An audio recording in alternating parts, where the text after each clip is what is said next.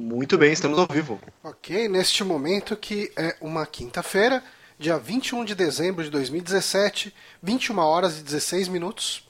Repita. 21 horas e 16 minutos.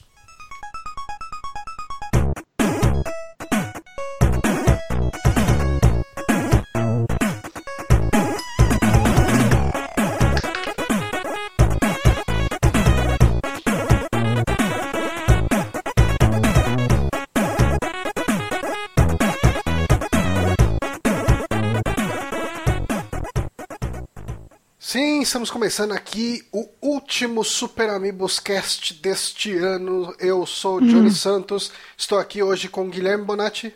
Oi, eu tô aqui com o Honório. Olá, eu tô aqui com o Johnny. Pois é, estamos nós três aqui Eu pra. esqueci de pensar em piadinhas. Desculpa, gente. Pois é. Ah, a gente queria saber do pessoal que está acompanhando ao vivo aí como que tá o áudio, se tá tudo em ordem. Mas nós estamos aqui hoje para um programa especial, né? A gente sempre finaliza o ano fazendo um catadão. Ah, esse ano as coisas são um pouco diferentes, porque a gente tem o Márcio ah, num outro front, né? Tocando aí também a parte dele. Hoje, para quem acompanha lá o SoundCloud, acompanha o canal do Amigos, deve ter visto que ele já soltou a retrospectiva dele que ele ah, gravou com o Bronco. E nós aqui vamos gravar uma, um outro programa. um- ele não vai ser exatamente o nosso top 10, mas a gente deve soltar em breve aí uns top 5 individuais. Ah, o, o Bonatti já está fazendo edição deles. né? Já tô editando. Eu, eu- eu quero compartilhar uma coisa completamente irrelevante. Hum. Eu acabo de descobrir que a única cerveja aqui de casa tá vencida. Ah, mas cerveja, não Cerveja vence, não vence, cara. cara. É. É, é lenda, né? Quem É vence um mês são as só. pessoas que bebem cerveja. Esses são os verdadeiros Tá excelente vencedores. ainda. Aí, Exatamente. Muito bom. eu tenho essa Nuca Cola aqui, que ela deve estar vencida, talvez. Mas. é Toma ela. Ah, mas sim, ah, lembrando esse programa aqui, ele além de, além de ser transmitido pelo YouTube sempre às quintas-feiras às 21 e qualquer coisa, a gente tem a versão editada dele, que é muito levemente editada, diga-se de passagem, mas a gente tenta cortar os silêncios e cortar a bagunça do começo e do fim no nosso soundcloud.com/barra superamigos. Ah, e eu acho que a gente podia. Eu acho que nesse programa de hoje a gente não vai ter todo o lance dos quadros e todo dia tem uma merda e etc, etc. Deve render o Falar de muito jogo. suficiente. É, de- o suficiente só com a parte que a gente separou. Pois é, a, a nossa ideia aqui é meio que separar, falar mês a mês aí quais foram os grandes jogos que foram lançados e comentar um pouquinho deles sempre que a gente tiver, tiver jogado eles, né? Uhum. E. Se a gente não jogou, é legal falar também, porque é legal, tipo, falar merda. É, se a gente tiver alguma coisa pra falar, a gente fala. A melhor maneira de se falar de um jogo é falar sem ter jogado, porque você fala sem propriedade nenhuma. E Que é, é o assim selo de qualidade Você- do Super Amigos. Não, e é bom que você ainda não foi influenciado pela qualidade do jogo, então você pode falar de uma forma mais... Isenta, não né? É. Eu, acho que, é a assim, melhor coisa. Porque o pessoal Ano sempre que vem eu fala, não vou jogar né? nada. O Eu pessoal, existe sempre uma crítica ao jornalismo, que o jornalismo deve ser imparcial. Eu discordo disso. Acho que a imparcialidade ela afeta o jornalismo e não existe uma forma de você ser 100% imparcial. O que você precisa ser é isento. E a gente, tal qual o, o site sensacionalista, a gente é um site isento de verdade.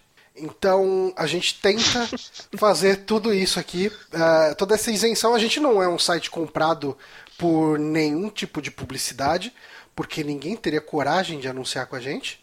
Eu te desafio. Ah, boa, Bonatti. Mostra pra eles. Coca-Cola. Mostra pra eles, Bonatti. Coca-Cola, porra, velho. São três gordos, é um lugar fácil pra anunciar Coca-Cola. É É o que? Anunciou da Herbalife aqui, porra? É. Não, não, não, não. Coca-Cola, desafio vocês. Inodê, né? Vou fazer Mary esquema, de, eu tô fazer de esquema de pirâmide aqui. Mary Kay, eu tô de rosa aqui, cara. Ó, então, ó, o pessoal que é ouvinte do, do Super Amigos aí, entre em contato com a gente, a gente vai ensinar vocês a ser empreendedores. Isso aí. Isso não é pirâmide, gente, não é. Claro que não. Ah, enfim, piadas de humor negro, coitadas das pessoas que são enganadas por esses esquema de pirâmide. Ah, eu tenho vários na família. É, rapaz, eu, conhe- eu tenho Tem um amigos. amigo- Eu tenho um amigo muito próximo que tá nessa pegada e eu fico muito triste por eles. Ele começou a vender Herbalife, só eu comprei dele, tadinho. Acho que a mãe dele também. Meu pai, você sabe O Johnny meu, conhece. meu pai, é, ele já foi vendedor de Herbalife. Aí, ele ó. fez toda a burrice de ir lá e comprar aquele kit e gastar, sei lá, mil reais na época. Isso faz muito tempo, tá? É, tipo, muito mesmo. E eu acho que eu já contei isso, porque a gente acabou ficando com um estoque mega encalhado. Meu pai achava que dava pra ganhar dinheiro vendendo os produtos. E não é assim que você ganha dinheiro. Não. Você ganha dinheiro encontrando outras pessoas pra vender os produtos pra você. Na verdade, nem É. pra vender os produtos. Pessoas para encontrar pessoas encalhada. para encontrar pessoas, né? Exato. E, e o, que, o que aconteceu foi que a gente acabou ficando com um puta estoque encalhado e eu tomei por não sei quantos meses shakes da Herbalife. Então, o shake da Herbalife é aquela, aquela pegadinha, né? Ele é pra substituir uma refeição, Uhum. mas se você não tá substituindo porra nenhuma, é tipo um hipercalórico do caralho, É. né? Mas é gostosinho, eu vou falar a verdade. Eu É uma delícia, já comprei é uma duas vezes, uma vez quando eu acreditei e outra pra ajudar meu amigo, mas nas duas eu tomei até o final, porque é gostoso, cara, é bom, é tipo Não, ele é gostoso, é gostoso. Todd essa. Puta, eu tomava, eu tomava shake da Herbalife naqueles espaço vida saudável. Ah, nunca tive coragem de entrar num lugar desse. É, cara, é, é um lugar que você paga 12 conto e toma um shake e um chá. Eu sei. eu sei. É, é, tipo assim, eu fazia isso porque eu queria economizar meu vale-refeição. E eu virava o meu almoço e beleza, sabe? Tipo, mas não é saudável, né? Eu conheci Eita uma pessoa. Eu O uma Bojack pessoa. Horseman tá acompanhando a gente ao vivo, pela primeira vez. Bojack Horseman, eu sou seu fã. Cara, sou mesmo, tô, tô, tô viciado nessa porra. Eu, bom. eu encontrei. Eu, eu conheço um cara que ele foi dono de um desses espaços Uhum. e eles andam na margem da lei, assim. Porque eles não são uma, um estabelecimento de alimentação, né? Ok. Mas eles servem alguma coisa pra você comer. Então, assim, eles teriam de, tipo, ter uma, uma, uma razão de CNPJ totalmente diferente e É, ser visitado por vigilância sanitária, Vigilância o caramba sanitária, sim. mas eles alegam que eles não fazem nada, eles vendem o produto e o cliente prepara o próprio produto Ah, sim, claro. ali, essas paradas, Hum. sabe? Tipo, tem uma. É meio foda, assim, tem uns, tem uns miguezões fortes. Resumindo, a merda da semana foi Herbalife. Herbalife, É. olha só. Pois é. Acabamos de fechar uma porta. A gente começou querendo um patrocínio, já fechamos com Herbalife, com Inodê, com todo Quem que é o mundo. concorrente da Herbalife? Quem que é o concorrente da Herbalife? Que a gente Sei quem que é outro. Putz, Quem engana mais trouxa que a Herbalife? Ninguém, cara. Bonatti, ideia. aí você tá fechando todas as portas. é... Cara, acho que um total de zero pessoas ficaram magras com Herbalife, cara. cara, todo mundo que conhece já tentou. Todo mundo. Ó, o Kaique chegou, falou que estava esperando o Márcio aqui hoje. O Márcio eh, está na maternidade tendo um filho. Então Nesse ele exato momento. não estaria aqui hoje de jeito nenhum. Ah, mas quem, como a gente falou aqui antes, quem tá afim de ver aí o top 10 do Márcio, o resumo do Márcio, o podcast do Márcio, ele tem aí no site, é só ver, tá, já tá publicado, já tem no SoundCloud, é só ver lá. Uhum.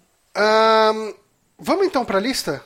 Vamos para a lista. Vamos pra lista aqui, Vamos ver, deixa se, eu abrir vamos aqui. ver se ela que- vai dar certo. Pela primeira vez o nosso nosso PD na nossa pauta aqui é uma planilha ao invés de um arquivo texto, né? E, eh, Na verdade, é pela primeira vez essa nossa pauta do final do ano não é a página do Wikipedia, né? Não Então, é a página Wikipedia, isso é verdade, realmente. o Honório, funcionário do mês. Bom, vamos, é, o Honório, o Honório é o nosso produtor. Vocês vão ver, vocês vão ver as habilidades que eu conquistei com o meu cursinho Databyte em 1996 agora. Cara, ah, quan- quantas, moleque. quantas lives de PowerPoint a galera que tá assistindo aqui já viu? Ah, não, não entrega, porra. A gente tá dando uma palestra aqui sobre os jogos É do uma ano, cara. palestra, cara. olha só. Eu tô me sentindo um grande palestrante, cara. Vamos lá. Johnny, puxa aí então.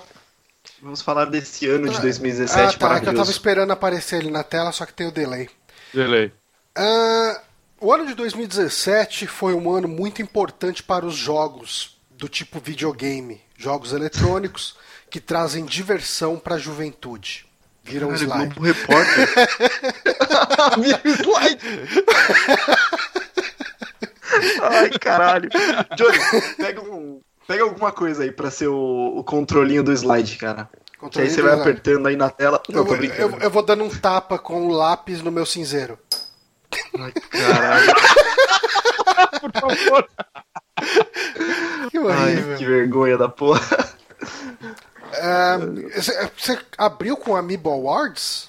Eu não, eu não entendi. Não, Achei não, que a gente não, fosse não, falar. não, Por, era... por que, tá escrito? Oh, mano, essas suas habilidades aí, o curso da Databyte podia ser melhor, hein? Tá é, não, vamos para janeiro. Vamos, vamos para janeiro. O que aconteceu em janeiro de 2017? Janeiro de 2017. Janeiro é um mês que ele começou com a revelação do Nintendo Switch, né? Todo mundo já sabia que a Nintendo estava trabalhando com console, os boatos já davam conta de que seria um console com duas telas, uma mescla de portátil com console de mesa, mas ninguém sabia exatamente como ia ser. Tinha aqueles boatos falando que ia ser dois Nintendo Switch, entre aspas, aquele. Uhum. Qual era o nome do projeto mesmo? NX. NX, isso. Isso é verdade. Nem Tinha aquele lance, ter o NX portátil e o NX de mesa, e ninguém sabia como isso ia funcionar. E em janeiro foi a revelação, né? E a gente. Cara, foi uma apresentação. O campeão foi um comercial, voltou, na né, verdade. Cara? Foi um comercial, ah, né, de certa forma. Porque a apresentação mesmo mostrando os jogos aconteceu depois, né? Acho que um pouco antes do lançamento dele, né? Que aconteceu mostrando a data e tudo mais. Só que esse daí foi tipo um comercial que finalmente vamos revelar o que é ele e, cara, cabeça de geral acho que deu uma explodida, né? Porque... Foi, não, cara, foi o campeão votou, total, assim. Falou, porra, foi, tipo, agora, caraca, agora foi... é a Nintendo que a gente quer. A Nintendo teve uma boa ideia, eu não acredito. Eu, eu vou sempre. Eu acho que uma, uma pessoa que resumiu bem é. O Switch, quando ele foi anunciado, né? Fez um vídeo muito legal sobre. Analisando esse trailer, como todo mundo fez, né? É, foi o, o, outro, aquele terceiro maluco que participa do Cinemassacre, o Bubs, é, sei lá, é, o gordinho. É, sei, sei quem é. é. Ele Cinemassacre, pra quem não sabe, é o canal lá do Angry Video Game Nerd. Isso, Que isso. é ele, que o é Mike James... Matei, e de vez em quando aparece um outro cara lá que é... Eu acho que é Bubs. Não, eu não lembro. Bubsy é o gato. É, o jogo. gato, não é o Bubsy. Mas... Mas, mas, assim, é que ele é produtor, esse maluco, ele tem uma produtora e parece que eles botaram lá pra. Que ele é o cara que manja mais das novas gerações e tudo mais. É, cara, porque o, o, o, o Rolf e o Mike Matei falando de videogame novo é triste, cara. O Mike ainda joga, pelo menos, né? Não, Mike... mas, mas, cara, mas ele tá sempre fazendo umas críticas que não tem nada a ver, cara. Ele faz umas... Ah, mas esse jogo você vai pra direita em vez da esquerda? Que absurdo! E não sei o que. Você fala, ah, mano, vai tomar no cu, cara. Na boa. mas se perdeu aqui, eu me perdi aqui. Mas então, ele falou uma coisa que eu concordei muito com ele quando foi anunciado, que foi. É, desde provavelmente, sei lá, cara, o GameCube, ou até antes, o Switch pareceu ser a primeira vez em que a Nintendo criou um periférico, né? Uma parada diferente, mas que essa parada diferente, o foco era gamers e não pegar um público que não joga games. Saca? Ele, ela fez um negócio que é pra galera que gosta de videogame mesmo, né? Funcionar. Uhum. Se você pegar o Wii, ele foi pra galera completamente de fora, né? E deu super certo. Sim. Né, eu, eu, eu, nunca vou criticar o Wii, apesar de muita gente não gostar dele, eu acho que, cara, deu certo, deu certo, cara. Gosta ou não, o Wii deu sorte pra caralho. Né? E o Wii U tentou, né, novamente abocanhar o público do Wii, e esse foi o fracasso da história. Mas os dois miraram em outra galera, né? Uhum, e sim. o Switch foi a Nintendo querendo inventar moda, do jeito que ela sempre criou, né? Tipo, sei lá, analógico e o controle em M do Nintendo 64, né? Os gatilhos fofinhos do GameCube, sei lá. Uhum. Só que pra uma galera, pra gente, cara. E acho que por isso que ela acertou muito, por isso que ela recuperou um público que. Né, a galera casual já tá no celular há muito tempo. É, eu, eu, é eu, que...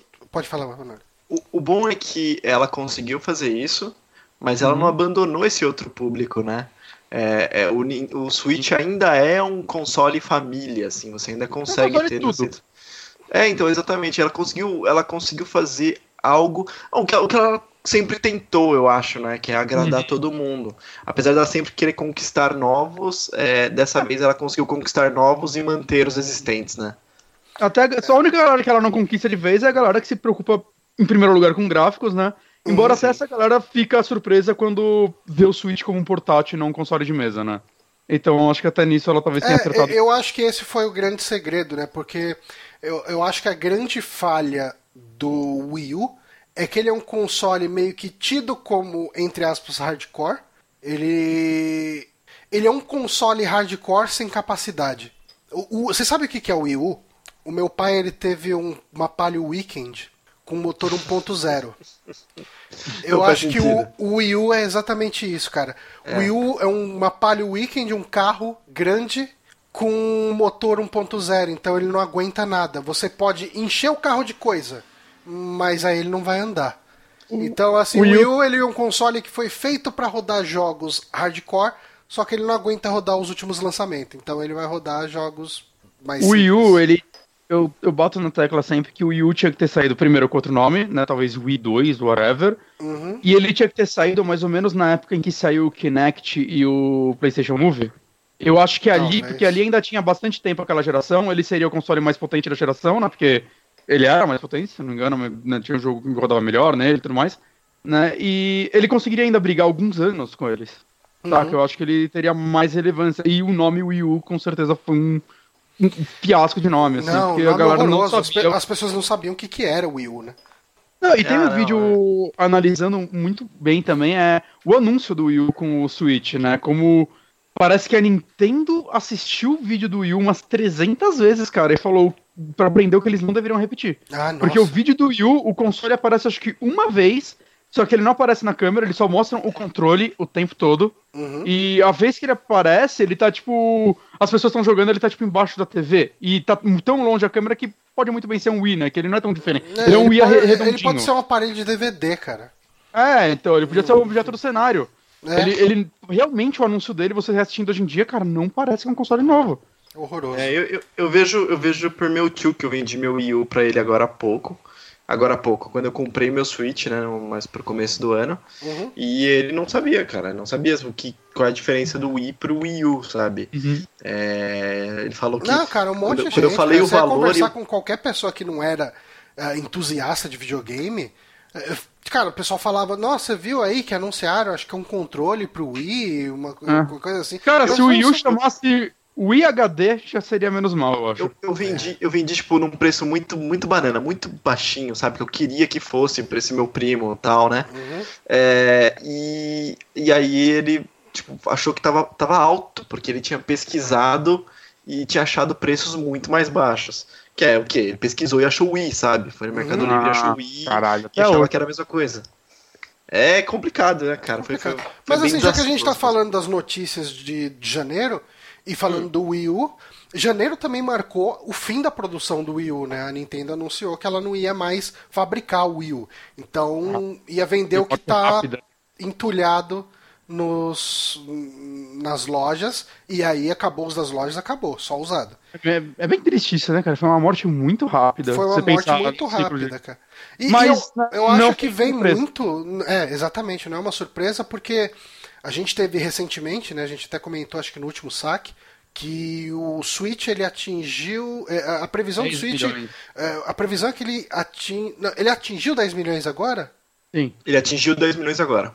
É, ele atingiu 10 milhões agora e ele está com 9 meses de tempo de mercado.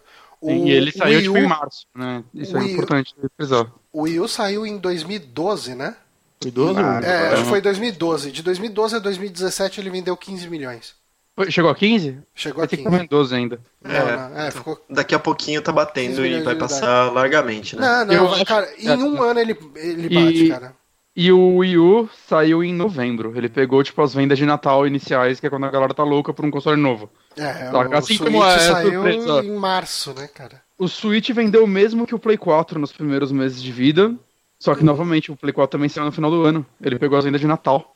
Então é meio absurdo. E eu acho que o Switch mandou muito bem não sair na, no Natal, porque agora é. no Natal a galera tá mais doida ainda, porque agora o Switch. Quem comprar um Switch agora vai ter jo bastante vai ter jogo, jogo né? vai ter jogo por meses já. Uhum. Saca? É. Então acho que foi bom eles terem lançado antes, pra galera ir gerando hype o ano inteiro, e agora eu acho que ele vai vender bem no Natal, cara, eu acredito. Eu acho que janeiro é um mês que dá pra definir como o rei está morto, vida longa ao rei. Porque é, é, a morte do Wii U e, e, a revelação e o hype do Switch. Então. É bem isso mesmo. Mas vamos falar dos jogos? É, o que mais que teve? O que, que teve de jogo aí? Você, Caralho, vai passar, vai passar cara, os slides? Você bateu aí que eu não vi. Pera aí. Ah, moleque. Eu vou quebrar essa porra de cinzeiro aqui, vai ser bonito. Resident Evil. Biohazard. E, e o, o Mario lá? Ah, o Mario ele saiu. O, o, Mario ele foi encaixado em algum lugar depois, não? Não, jogou fora. Ah, Bom, é Mario o, Run. Mario Ele Run, foi lançado em dezembro de 2016, pra mas teve um lançamento iOS, né? para iOS. E aí, janeiro, né, Johnny, para Android. Eu, eu acho Ele que até entrou compensa lá no nosso Super considerar. Amiibo Awards. Acho que compensa a gente mencionar, Março, porque Android. a base instalada de celulares Android no Brasil, ela é infinitamente superior à de iPhones, assim, tipo, Uhum. é- é- eu acho que a base instalada de Android é 80%, uma coisa assim. é- Alguém aqui comprou Mario Run? Não, eu joguei. ah, eu lembro quando eu vi o anúncio de Mario Run, eu achei mega interessante aquele conceito. Também. Eu joguei a versão demo dele, né? Que é praticamente a primeira fase, né? As primeiras três É a fases. primeira fase e um Primeiro mundo. de competição é, que não é na fase em si. É. Eu me decepcionei um pouco. Eu falei, eu não vou gastar 10 dólares nisso, não vale 10 dólares, nem fudeu. Eu achei caro pra um runner também. É, sendo, foi- que o, sendo que o do Rayman eu achei mais divertido e, sei lá, eu paguei acho que 40 centavos. É, Todo mundo acho que, que sofreu da mesma coisa, de ter jogado o primeiro mundo lá, acho que eram quatro fases ou cinco, uma coisa Uhum. assim, e falar, meu, é, é legal, é legalzinho, mas não vale o preço pelo qual estavam vendendo. não, não, é muito caro. Cara, não deu também. E eu, não- eu não acho que é um pouco a Nintendo sentindo o que, que era o mercado mobile aí, né? Ela apostou meio errado com ele. Ah, mas aí nos jogos você trouxe aí o Resident Evil 7. Ah, o, o, o Bonatti acho que é o único de nós que jogou, né? Sim, Sim. ele tá entre meus jogos favoritos desse ano. é, E provavelmente entre meus Resident Evil favoritos. Provavelmente não, com toda certeza ele tá no meu top 3 Resident Evil favoritos. Uhum. É, pra mim, cara, ele é um, é um jogo fantástico, cara, porque eles conseguiram, vai, reinventar, entre aspas, a franquia, né? Mudaram pra um jogo em primeira pessoa e tudo mais, por mais que não seja o primeiro, né? A gente tem os, os Gun Survivor desde o PlayStation 1 e tal, Uhum. né? E, que eu achava jogos legais na época, eu terminei quase todos, mas, saca, eu, eu entendo, eles eram mais focados em ação, mas ele trouxe muito lance de, saca, você ter que sobreviver numa mansão, um lugar menor que você vai ficar dando voltas e voltas atrás nele e conhecendo quadro, cada cômodo dele e vendo aquela porta trancada que eventualmente você vai ter que achar uma chave especial que vai abrir ela e libera toda um- uma nova área e tal. Ah, legal. Cara, eu, eu gostei, tipo, muito mesmo desse jogo, assim, é, eles conseguiram trazer personagens novos e fazer você se importar com eles, eles são interessantes, ele tem momentos icônicos, ele voltou a ser completamente um filme B, saca? Resident Evil acho que nunca deixou de ser um filme B, mas eu acho que ele tentou deixar, só que ele tentou deixar sem conseguir, Ah, entende? Tipo, eu acho que Resident Evil 5, 6, eles se levavam Não, a sério, o só que 5 era um e 6 eles tentam ser blockbusters. é, Sim. Eles tentam ser um filme do Michael Bay, mas é é só um filme muito ruim. Eu também, filme do Michael Bay. Mas.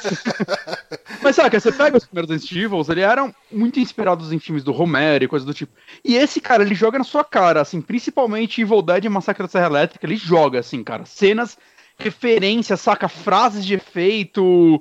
Cenas visualmente, assim, que você olha e fala, isso é muito Evil Dead. E, cara, acho que é isso, cara. Resident Evil precisa dessas coisas. Resident Evil precisa ser de novo um filme B. E saca, voltar pro terror. Eu não acho que ele é perfeito, tem coisas que eu não gosto nele. Eu não gosto dos inimigos comuns dele, lá, aquelas, aqueles monstros de Gosma lá, sei lá, eu esqueci o nome deles. Eu, eu realmente não gosto deles. Mas eu não sei, eu tava tão imerso nesse mundo e. Cara, eu sei que muita gente vai falar que ele não é um jogo tão assustador, né? Porque, sei lá, você vai pegando arma, você tem um lança-chamas, caralho, Resident Evil. Eu levei uns dois meses pra conseguir terminar ele, porque eu me sentia aquado. Uhum. Saca? Pelo menos as primeiras partes. Depois ele. Depois você se sente mais de boa, não sei tipo, quando você sai da mansão, que eu acho que o jogo cai um pouquinho, né? Mas não muito, ele continua um jogo divertido. Mas. Não sei, cara, eu acho que é um jogo que eu, eu recomendo muito pra galera. Eu espero que a Capcom continue seguindo isso, né? Ele vendeu bem menos do que os outros Resident Evil, principalmente o 6, 5. O 5 vendeu absurdo, não. É o mais vendido até hoje e tudo mais. Só que ele com certeza custou muito menos do que Resident Evil 6 pra ser feito, né? Resident Evil 6 é um jogo maluco, desde marketing dele foi absurdo. Ah, sim, foi absurdo. Foi, cara, Quatro uma campanhas. galera, é, uma galera, vários estúdios trabalhando em paralelo. Foi uma Tem quatro campanhas, tem o lance da, do, do multiplayer dele, que isso era uma parada interessante, Resident Evil 6, que se fosse usado em outros jogos seria muito legal, Uhum. que é as campanhas se intercalam às vezes. Sim. E aí ele tem o lance do multiplayer, às vezes ele pegar uma pessoa que tá perto de você nessa parte da campanha e jogar. Então começa a jogar quatro pessoas junto. Porra, é, é um negócio muito legal, saca? De vez uhum. ele, se a gente carregar o NPC, ele tem esse, todo, sei lá, esse código que vai decifrar. Ele foi bastante ambicioso, né? É, mas, né, imagina. Mas ele não era um jogo bom. Mas a é. gente teve um outro jogo em janeiro, a, a, gente vai ter que correr aqui, porque tem muito jogo. É. é então, assim. É, cortou tudo aqui pra mim, é, mas. É, cortou tudo pra mim também. É, mas vamos lá, o outro jogo também só o Bonatti jogou, que foi Vai. Acusa Zero. Esse eu não vou falar muito, porque segura, eu já fiz. Segura, segura. No meio do saque. Mas é, foi o único jogo desse ano que me fez chorar três vezes. Então. Caraca. Cara, a história desse jogo é fantástica. É, é fantástica, cara. Eu, eu, tô, eu terminei ele, eu tinha terminado o Kiwami já, né? Que é o remake do 1 eu, uma porrada de jogo encostado, tava com Assassin's Creed e tal. Eu, caralho, eu acho que eu vou ligar o Play 3 e jogar o Yakuza 3 agora. Que eu tenho 3, 4 e 5 nele. Eu tô, eu tô me segurando pra não jogar esses jogos agora, assim, mas eu, eu vou terminar eles antes de sair o 6 em março. Caraca, você tá bem fãzão da franquia mesmo. É, não, não dá pra deixar de notar. Uhum, eu, eu tô. Eu queria mostrar que é essa, né? Joga aí. Tá aqui não, amigo. Joga aí. Bom, vamos lá pra fevereiro então, Honório? É, você não tá me dando as dicas sonoras. Eu tô, a dica sonora é vamos lá para fevereiro, Honório? Tá bom, essa dica foi boa. Mas tivemos aí a, a, droguinha do Johnny. Caralho, né, mano, eu jogo esse jogo praticamente todos os dias, assim. Hoje eu joguei, tipo, e eu joguei, a, sei lá, meia hora antes do stream. Caralho. Que é... é o Fire Emblem Heroes que, assim, eu acho que ele capturou muito bem o que é Fire Emblem. Ele tem a essência do Fire Emblem, do lance da, do Apple Triangle, né? Que uh, pedra, papel tesoura, de espada, machado e lança. Ele tem os elementos tipo arqueiros, tem unidade armored, tem unidade alada, tem cavaleiro. Você tem terreno com montanha, com árvore. Tudo isso limitado a batalhas curtas. Porque nas batalhas Fire Emblem normal você tem lá, tipo, 15 unidades de cada lado, sabe? Tem coisa pra caramba. E aqui você tem quatro contra. Assim, o seu time sempre vai ter quatro e o adversário vai ter de 3 a 6 unidades. Algumas fases eles ficam dando spawn, que são alguns desafios diferentes. Mas o que eu gostei muito nesse jogo, eu acho que o quanto que a Nintendo errou no Mario Run, a Nintendo acertou no Fire Emblem Heroes. É, ela achou um formato freemium que funciona. Uh, você quer colecionar os bonequinhos, ele sempre te dá orbes que você usa para trocar pelos bonecos, né? Você precisa de no mínimo 5 para trocar. Todo dia que você loga, você ganha pelo menos uma orbe. E, uhum. e, e, às vezes assim, rolam uns eventos de tempos em tempos e você quer aqueles bonecos que são temporários. Por exemplo, agora tá rolando um evento de Natal. Ele vai até, tipo, sei lá, mais uma semana ou duas, não lembro. Uh, e você quer todos aqueles bonequinhos de Natal porque eles só vão estar disponíveis agora no Natal. Uhum. Então você vai ficar fazer de tudo para juntar a orbe e, cara, e aquele momento que tiver faltando só três orbes para fazer um, um summon para você tentar a loteria aí, o loot box, você vai gastar um troquinho e falar: "Ah, tá, vai, tipo, vou gastar um dinheirinho aqui para tentar". Ah, então, mas é aquele negócio, de... é, o jogo é de graça, eu e, sei lá, se você, cara, você tem um milhão de horas desse jogo, saca? Eu não acho uhum. nada absurdo você colocar dinheiro nele, porque é, você pagaria pra um jogo normal, saca? É, eu, tenho, não é, não é eu tenho essa política. Eu tenho essa política com o jogo freemium. Uh, se um jogo é freemium e eu tô jogando ele bastante, eu compro alguma coisa de vez em quando nele pra falar, ok, tipo, vocês fizeram o trabalho certo e eu acho que o desenvolvedor, a empresa, precisa ser recompensada pelo bom trabalho. Sim. Mas assim, é, eu, eu joguei ele por um tempo e tal, eu parei porque eu comecei a ficar muito frustrado, porque eu tenho muito azar. É, e aí, tipo, ah, são um monte de personagens duas estrelas, assim, vai se fuder. Mas uma coisa que eu sentia, e eu lembro que no começo você concordava comigo, eu queria saber se isso mudou, é. Eu não entendia a necessidade de se comprar orbes, porque, tipo, ah, você perde em uma orbe. É, e não. o que eu achava que as orbes eram era meio caro pela quantidade que vinha. Mas é, eu concordo, eu continuo com essa posição. Eu continuo com essa posição. Hum. Eu compro orbes em situações muito limítrofes, assim. Uh, eu não tipo... compro sempre. Cara, tipo, vai acabar o evento amanhã é, e eu Vai acabar o evento e, cara, só falta um que eu não tenho. Vou arriscar pelo menos comprar, tipo, três orbes aqui. É, não hum. vale a pena. Ele, o, o, pessoal do podcast, quando comentou sobre ele, fizeram um, um comentário bem legal que existem jogos que são feitos para vender no volume e existem jogos que são feitos para se pagar nos high spenders, né? nos caras que gastam bastante. E tipo assim, ele não liga de ter um monte de gente que joga de graça, porque ele vai ter uma porcentagem pequena de pessoas que gastam muito dinheiro no jogo. E Nós o Fire Emblem... temos, temos um, um ouvinte que gastou 300 reais aqui, não teve? No, no grupo dos patrões, há muitos meses atrás, tinha um cara que tinha gastado 300 pau nesse jogo. Caralho, eu não duvido não, cara. E assim, o é, negócio então... do Fire Emblem Heroes, eu tenho um subgrupo lá no, no Telegram que, cara, esse grupo ele é ativo todos os dias, tem gente discutindo estratégia, discutindo, porque assim, ele tem muito desafio que ele depende de você ter um time muito bem alinhado para fazer, sabe? Porque cada movimento conta muito. E, e ele vira Sim. um. Ele deixa de ser um jogo de estratégia para virar um jogo de puzzle, de você usar uhum. as peças certas para aquilo. Então, ele, ele é um jogo com uma profundidade muito grande. Eu acho que a Nintendo mandou muito bem nesse Fire Emblem Heroes e Intelligent System. Uh, eu espero que eu espero que eles continuem investindo nesse tipo de jogo, porque eu acho que uh, eles mandaram muito bem. Próximo lançamento é de fevereiro? Peraí, rapidinho. Hum. O Maxon tá lá falando no chat. 300 contos? KKK. Nem vou falar quanto eu gastei. é, rapaz. Tá bom, beleza.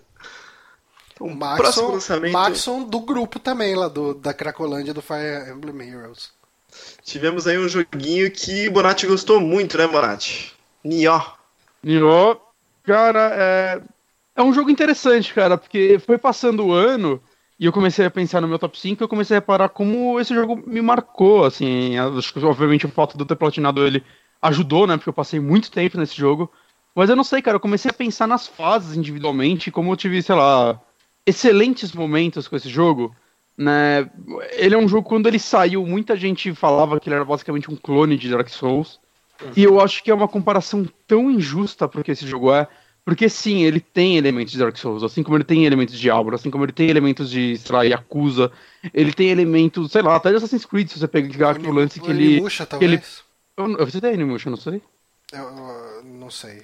Eu, eu não, também não notei. Eu citei. É. Mas eu falar, até Assassin's Creed, se você pegar o lance de que ele reconta uma história real misturando elementos de fantasia, no caso os demônios e tudo mais, né? Uhum. Você tem personagens de verdade, de verdade, aí tem, sei lá, o o Hattori Hanzo e tal, que a galera deve conhecer pelos filmes do Kill Bill, né?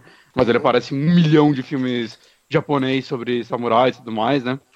E ele é muito interessante, cara, porque ao pegar todas essas misturas, né, até coisa de Ninja Gaiden também, acho que é uma que é a empresa de Ninja Gaiden que fez, e ele tem elementos muito fortes disso, principalmente nos chefes, né? Que eles são bem diferentes, eles quebram muito a dinâmica. E eu não sei, cara, ele acabou sendo um jogo muito único, assim, ele conseguiu criar, ele conseguiu filtrar o que todos esses jogos têm de bom para criar algo dele e não simplesmente ser uma cópia de todos esses jogos, saca? Uhum. Eu acho que isso é muito importante. Ele é. Bastante conforme você vai jogando ele, você vai vendo que eles tentaram algo novo a cada fase. Saca? Tem uma fase que ela é quase inteira pegando fogo, aí você tem que se jogando em caixas de água, que aí você vai ficar todo molhado e você consegue atravessar essas partes de fogo para pegar corte de caminho, corta de caminhos, segredos e tudo mais. Tem uma fase que é durante uma guerra, eu não lembro qual é a guerra, mas é uma guerra real e tal.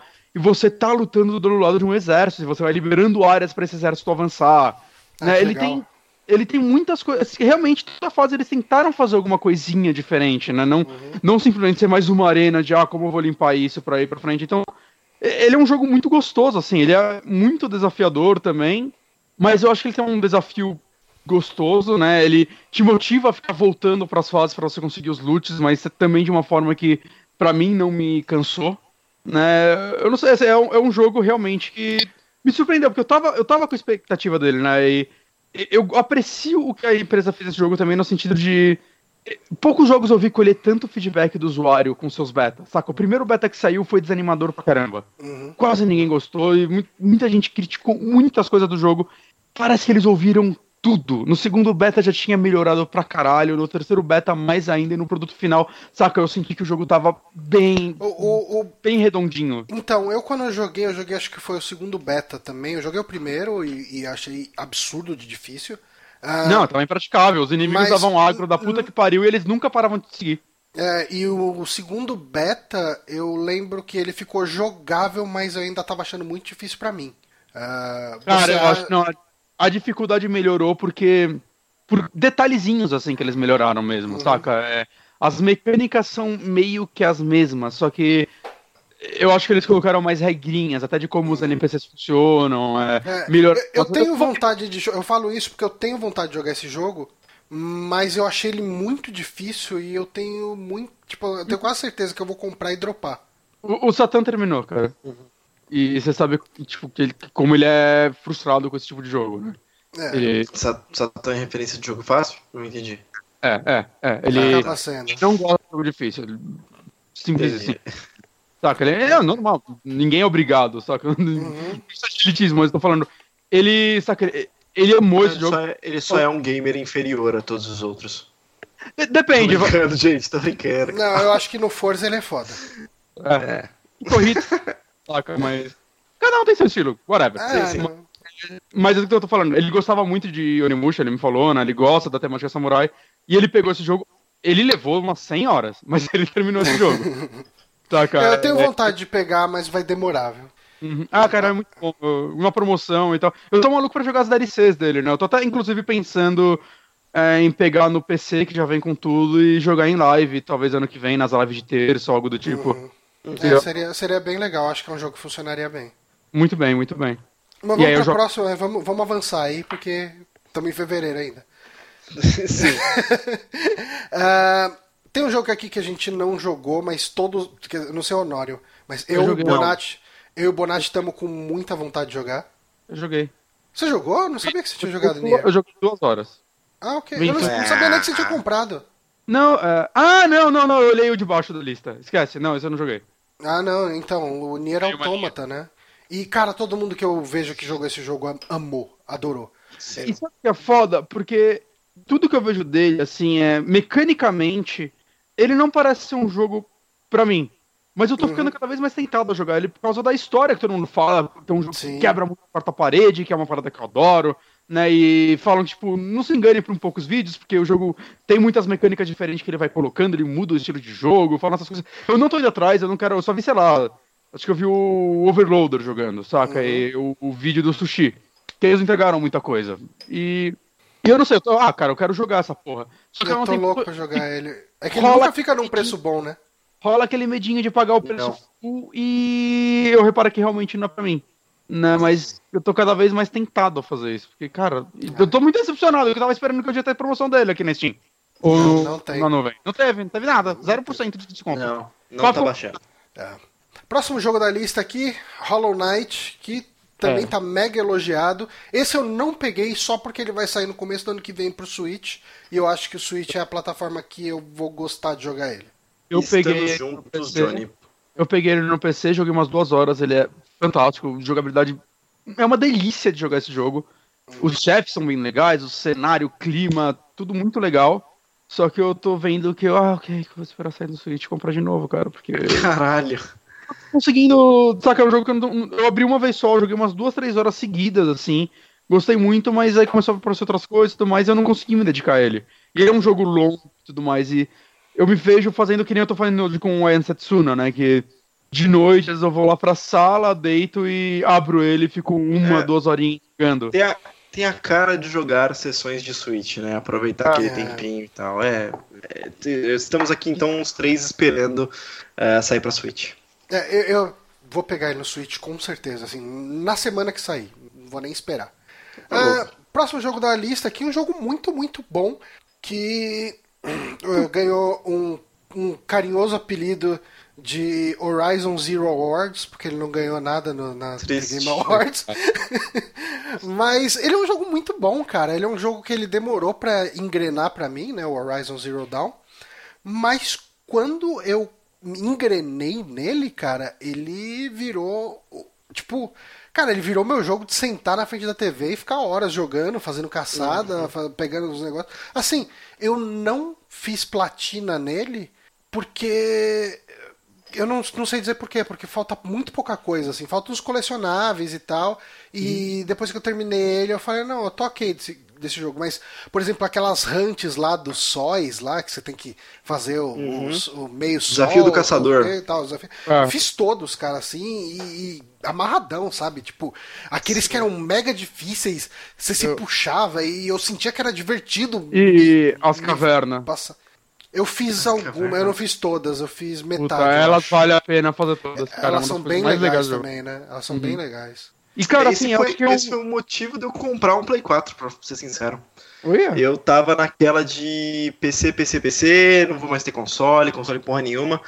E eu fiquei maluco por esse jogo.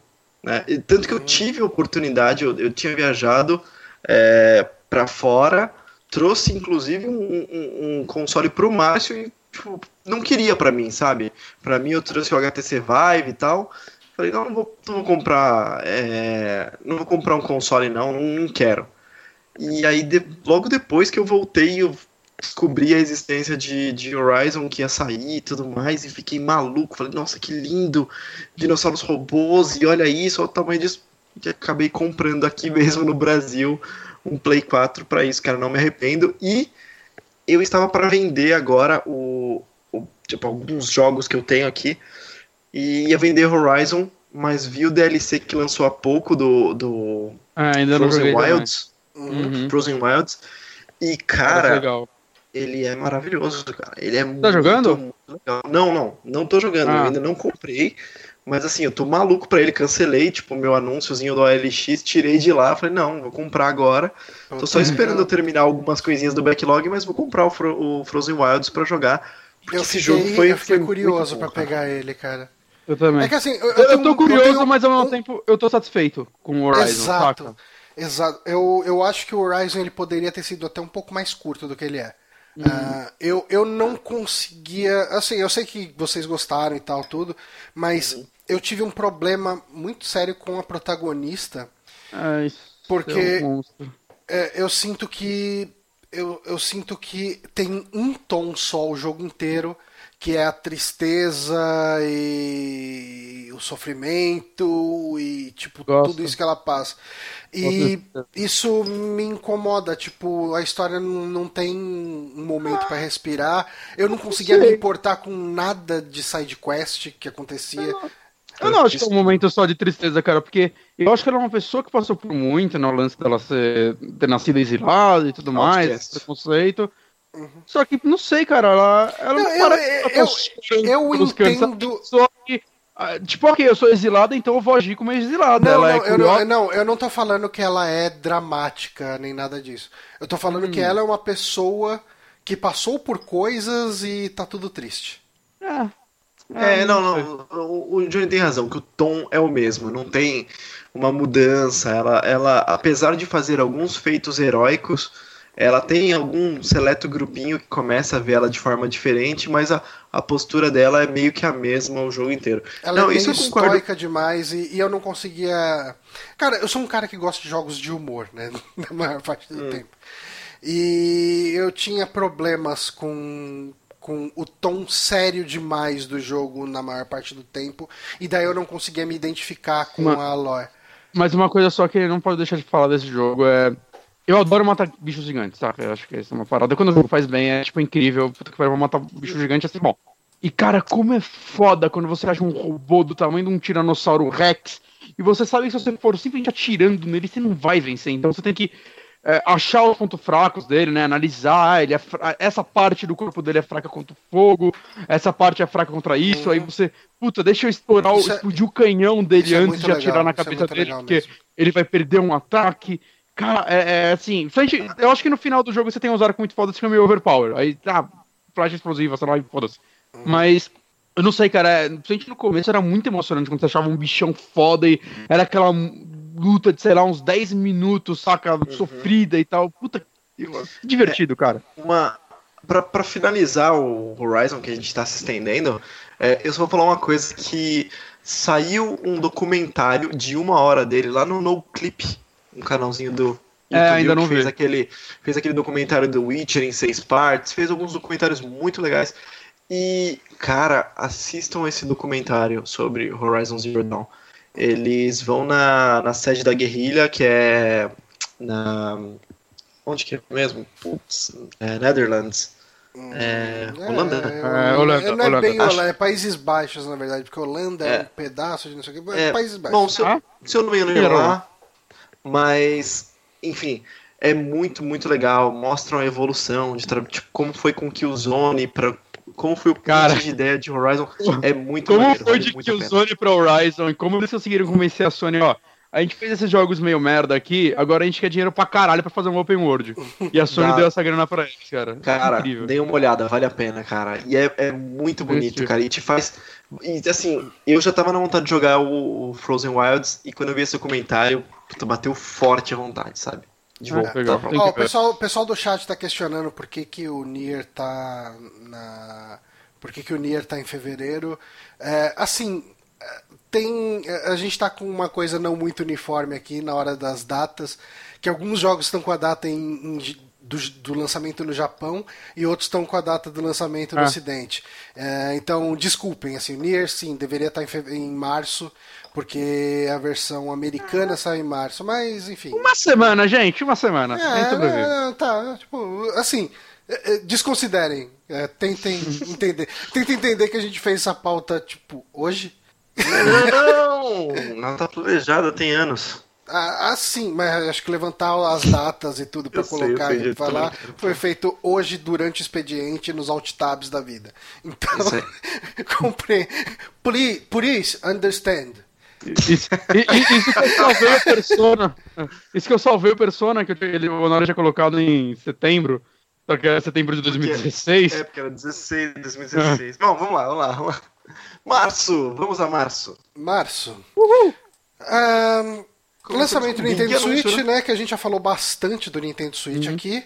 E, Eu cara, tipo, Switch, eu tá? acho que a gente não precisa voltar a falar sobre Sim. o lançamento do Nintendo Switch. Ele tá vendendo pra caralho até hoje e vai continuar vendendo durante toda essa geração. É, Você gosta Não. do Switch? adoro, adoro o Switch. Isso é uma merda. Prefiro o PSP. É... Mas Mas, vamos- eu- É o PSP. mas junto com o Switch foi lançado Zeldinha. Que também já Gotinha. falamos bastante, inclusive, né? Não foi Ah, bastante. Sim, É, a gente falou, tipo, em três programas, eu acho, de Zelda. A gente teve reclamação de ouvinte que a gente só falava de Zelda. O Honório já era do site nessa época? Eu acho que É, ainda não. eu, me, eu me incluo na história do site sem ter, sem ter participado nessa época. Você vê como eu falo, nós falamos. É, é assim, é assim. Tá, não? É igual então, eu no Dark Inquisition. Entrei agora, mas a nossa banda aí, a gente tá aí na estrada há 10 anos. É, Honório, tipo, se você quiser falar em linhas gerais de Zelda, já que Zeldinha, você não Zeldinha participou dos, dos programas. ganhou, ganhou o jogo do ano agora no The Game Awards. É um jogo. Putz, cara, que tem. Oi? acho, que tem que, acho que tem que ser dito. É o fechamento do Wii U, ele chegou, capengou por 5 anos e fechou sendo GOT de 2017, hein? Pois é, né, cara? Então. E, e Zelda é Sim. aquele negócio. Tem algumas, algumas coisas que cada um dá um pitaco que o que poderia ser melhor e tudo mais. Porque ele é um É. jogo muito ambicioso, que tem muita mecânica nova e tal. Mas no geral todo mundo gostou Tá muito errado. desse jogo, né? No geral, é, no tá geral errado. todo mundo tá errado também. Mas, cara, é um jogo maravilhoso. Tem vários casts de Super Amigos que vocês podem escutar pra, pra ver as, as opiniões. Tem um Márcio agora, que foi Ah. justamente do. É difícil É, ele falar, falou né? da DLC, né? Da DLC nova. E... Eu, eu gosto que a gente fala Márcio, porque daí fica parecendo que a gente teve um derrame falando. um lag de conexão aqui, Se, né? se o Johnny, se o Johnny falar isso quando ele coloca na USB É, errada, na vai ficar USB errada aqui, Márcio. Ah, mas é isso, Zelda. Foi um puta, um puta jogaço. Tá na lista de todo mundo aí de, de, de melhores do ano. É, nos poucos lugares que ele não levou Game of the Year, ele tá no top 3, assim, sabe? É, É, ele, acho que ele não leva Game of the Year nas específicas, sabe? Tipo, PC Awards. Porque, porque né? Faz sentido. Mas, no geral, ele ganhou tudo, cara. Não tem muito o que falar. Ó, Rafael, Nonato, tá... Rafael Nonato comentou aqui, acho que o comentário dele é o que fecha sobre Breath of the Wild. Quem não gosta, claramente não entendeu. Esse é, é um comentário pra qualquer mídia, né? Pra qualquer, qualquer mídia. Não entendi. Tem que jogar segundo DLC ainda, não joguei. Também não. Eu nem comprei as DLC. Eu terminei ele e falei, ok, eu tô, tô legal de Zelda, foi divertido, foi uma jornada muito foda. Eu, ter, eu Mas... terminei ele com cento e poucas horas no Wii U, eu comprei um Switch, aí eu peguei ele pra coleção. É o meu único jogo físico do Switch. Inclusive, antes de ligar o Switch, eu lambi o cartucho.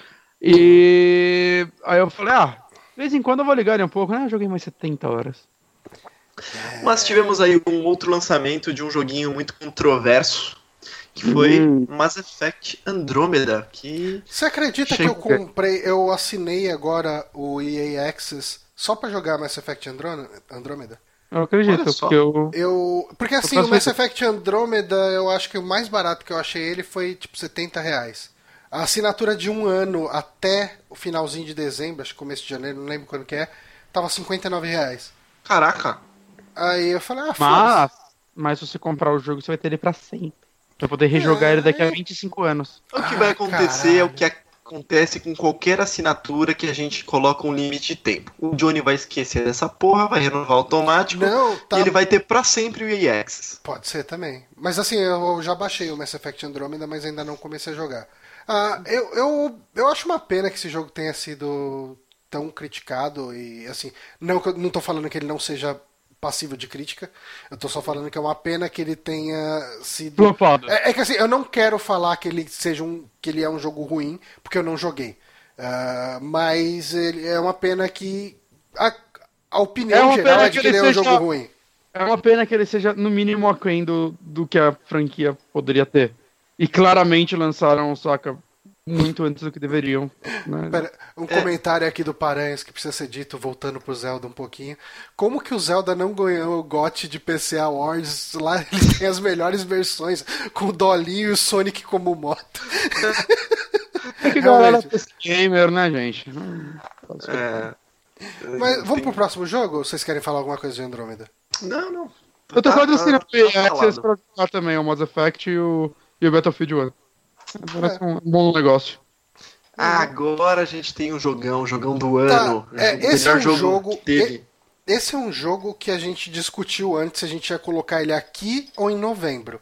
Dezembro. É, é dezembro, enfim, desculpa. Hoje, hoje, ele saiu hoje, na verdade, Isso. mas o Mario quer ser errado. Pois Não. É. Mas vamos lá. Uh, Player No Battlegrounds ou PUBG. Vocês podem comentar sobre o jogo aí. Ah, eu comento esse com, com com felicidade. Esse joguinho, pô, vendeu pra caramba, vendeu demais. A gente resolveu colocar ele, ele uh, em março, porque de verdade todo mundo tá jogando esse jogo há quase um ano é, uhum. em Early Access. E esse negócio de é Early Access, não é Early Access, cara, na, todo mundo sabe que é um Miguel, sabe? É só uma carta branca para falar meu jogo não tá pronto. É, não, tá pronto. É, não tava pronto quando saiu. Então, mas, mas saiu, esse é o ponto. Não estava pronto, mas saiu e todo mundo estava jogando. É um então, beta, beta não faz sentido. Ah, mas. Puta, beta de nove meses, Bonatti. É demais, né? Tem, Enfim. Até mais. Tá é, em março. Tem, tem, cara, uhum. tipo, cara, quando o Orkut fechou, ele devia ter saído do beta há muito pouco tempo, né? Porque você lembra que o Orkut você entrava lá, Orkut Sempre beta. beta. É, então, o, mas é... o, o, Chrome deve estar em beta até hoje, cara. Ficou muito mas tempo. é uma coisa. É, é, uma coisa muito louca que. Eu não sei, eu não lembro mais quanto vendeu, porque vendeu pra caramba também, mas tem aqui 16 milhões na capa de monte. Acho que vendeu muito mais, vendeu uns 20 milhões já, não é? Mas não sei. É, Seja 16 milhões. A gente, parou, a gente parou de colocar as notícias no, no saque de. Ah, o Battlegrounds vendeu mais eu fui 80 vetado. milhões. A gente começou a ver. Que ele colocava. A gente falava, tá, Nório, Foda-se. pois é. Eu não sei que a gente fala de novo, isso aí é importante. E ele, ele, assim, fez muito sucesso, tem muita gente jogando ele, foi queridinho dos streamers, foi lançado agora, no dia 20, e então tá na versão 1.0 no PC, lançou também pro Xbox One.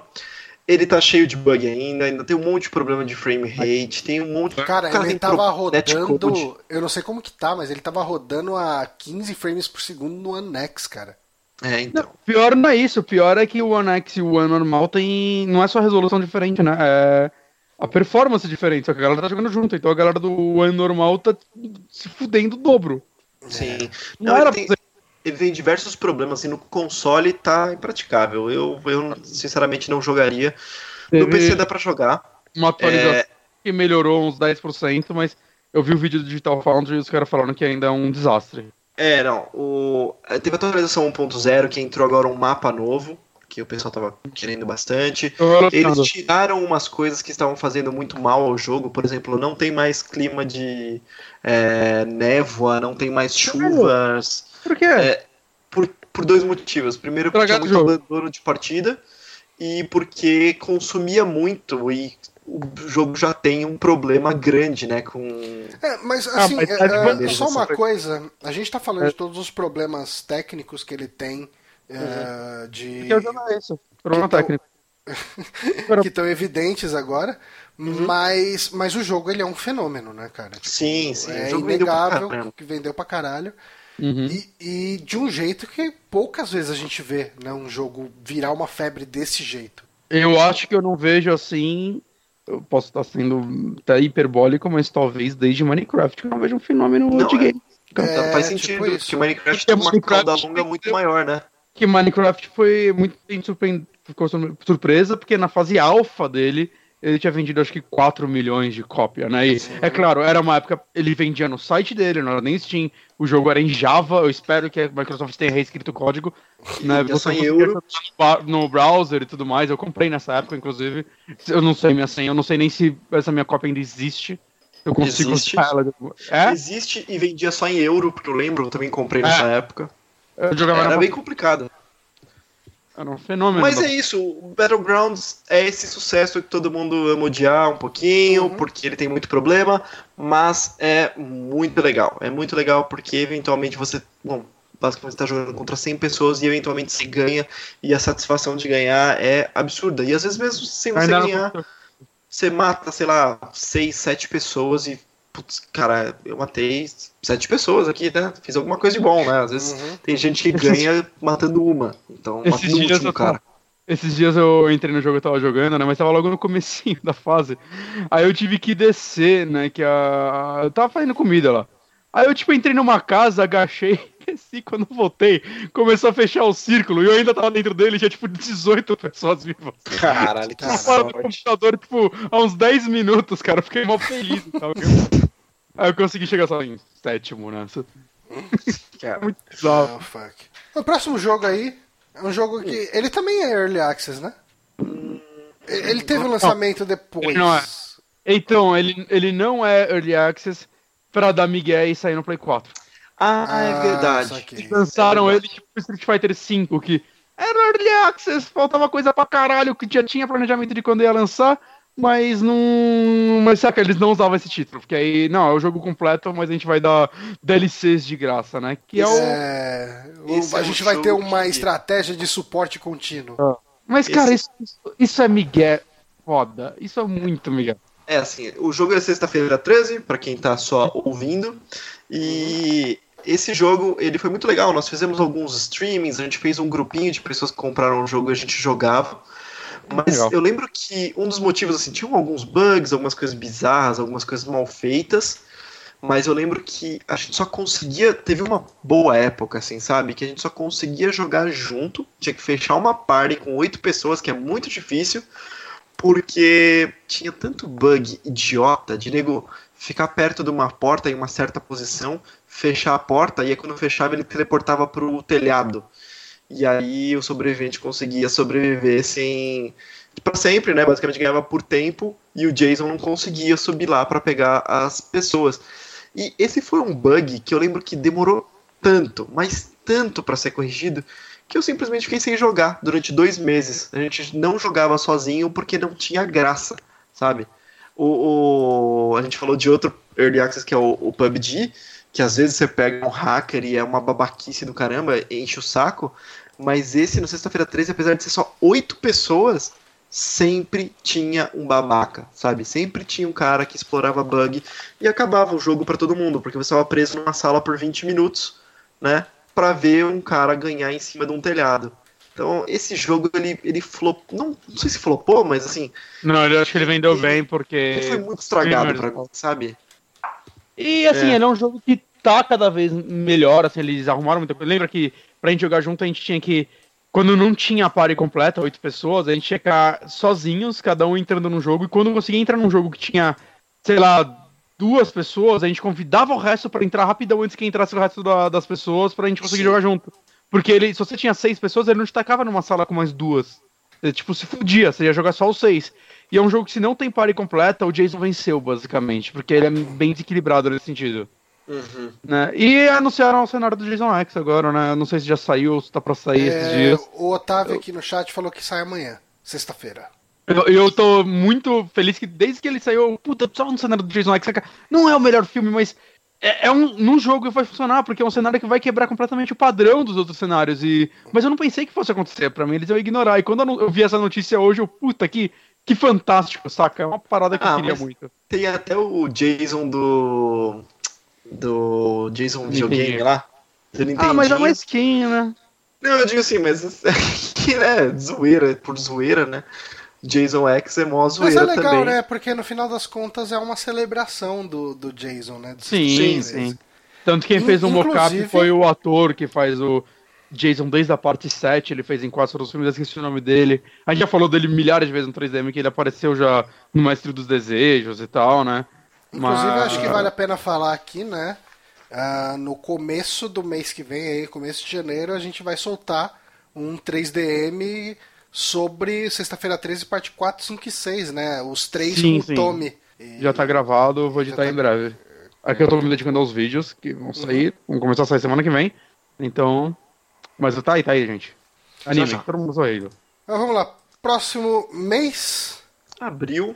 Ah, uh, março, uh, a gente acabou não comentando, tem uma, teve uma notícia também uh, referente a março, desculpa que hum. tem, que foi, a, foi todo o lance da Square Enix abrir mão da IO Interactive, né, que é a empresa por trás do Hitman.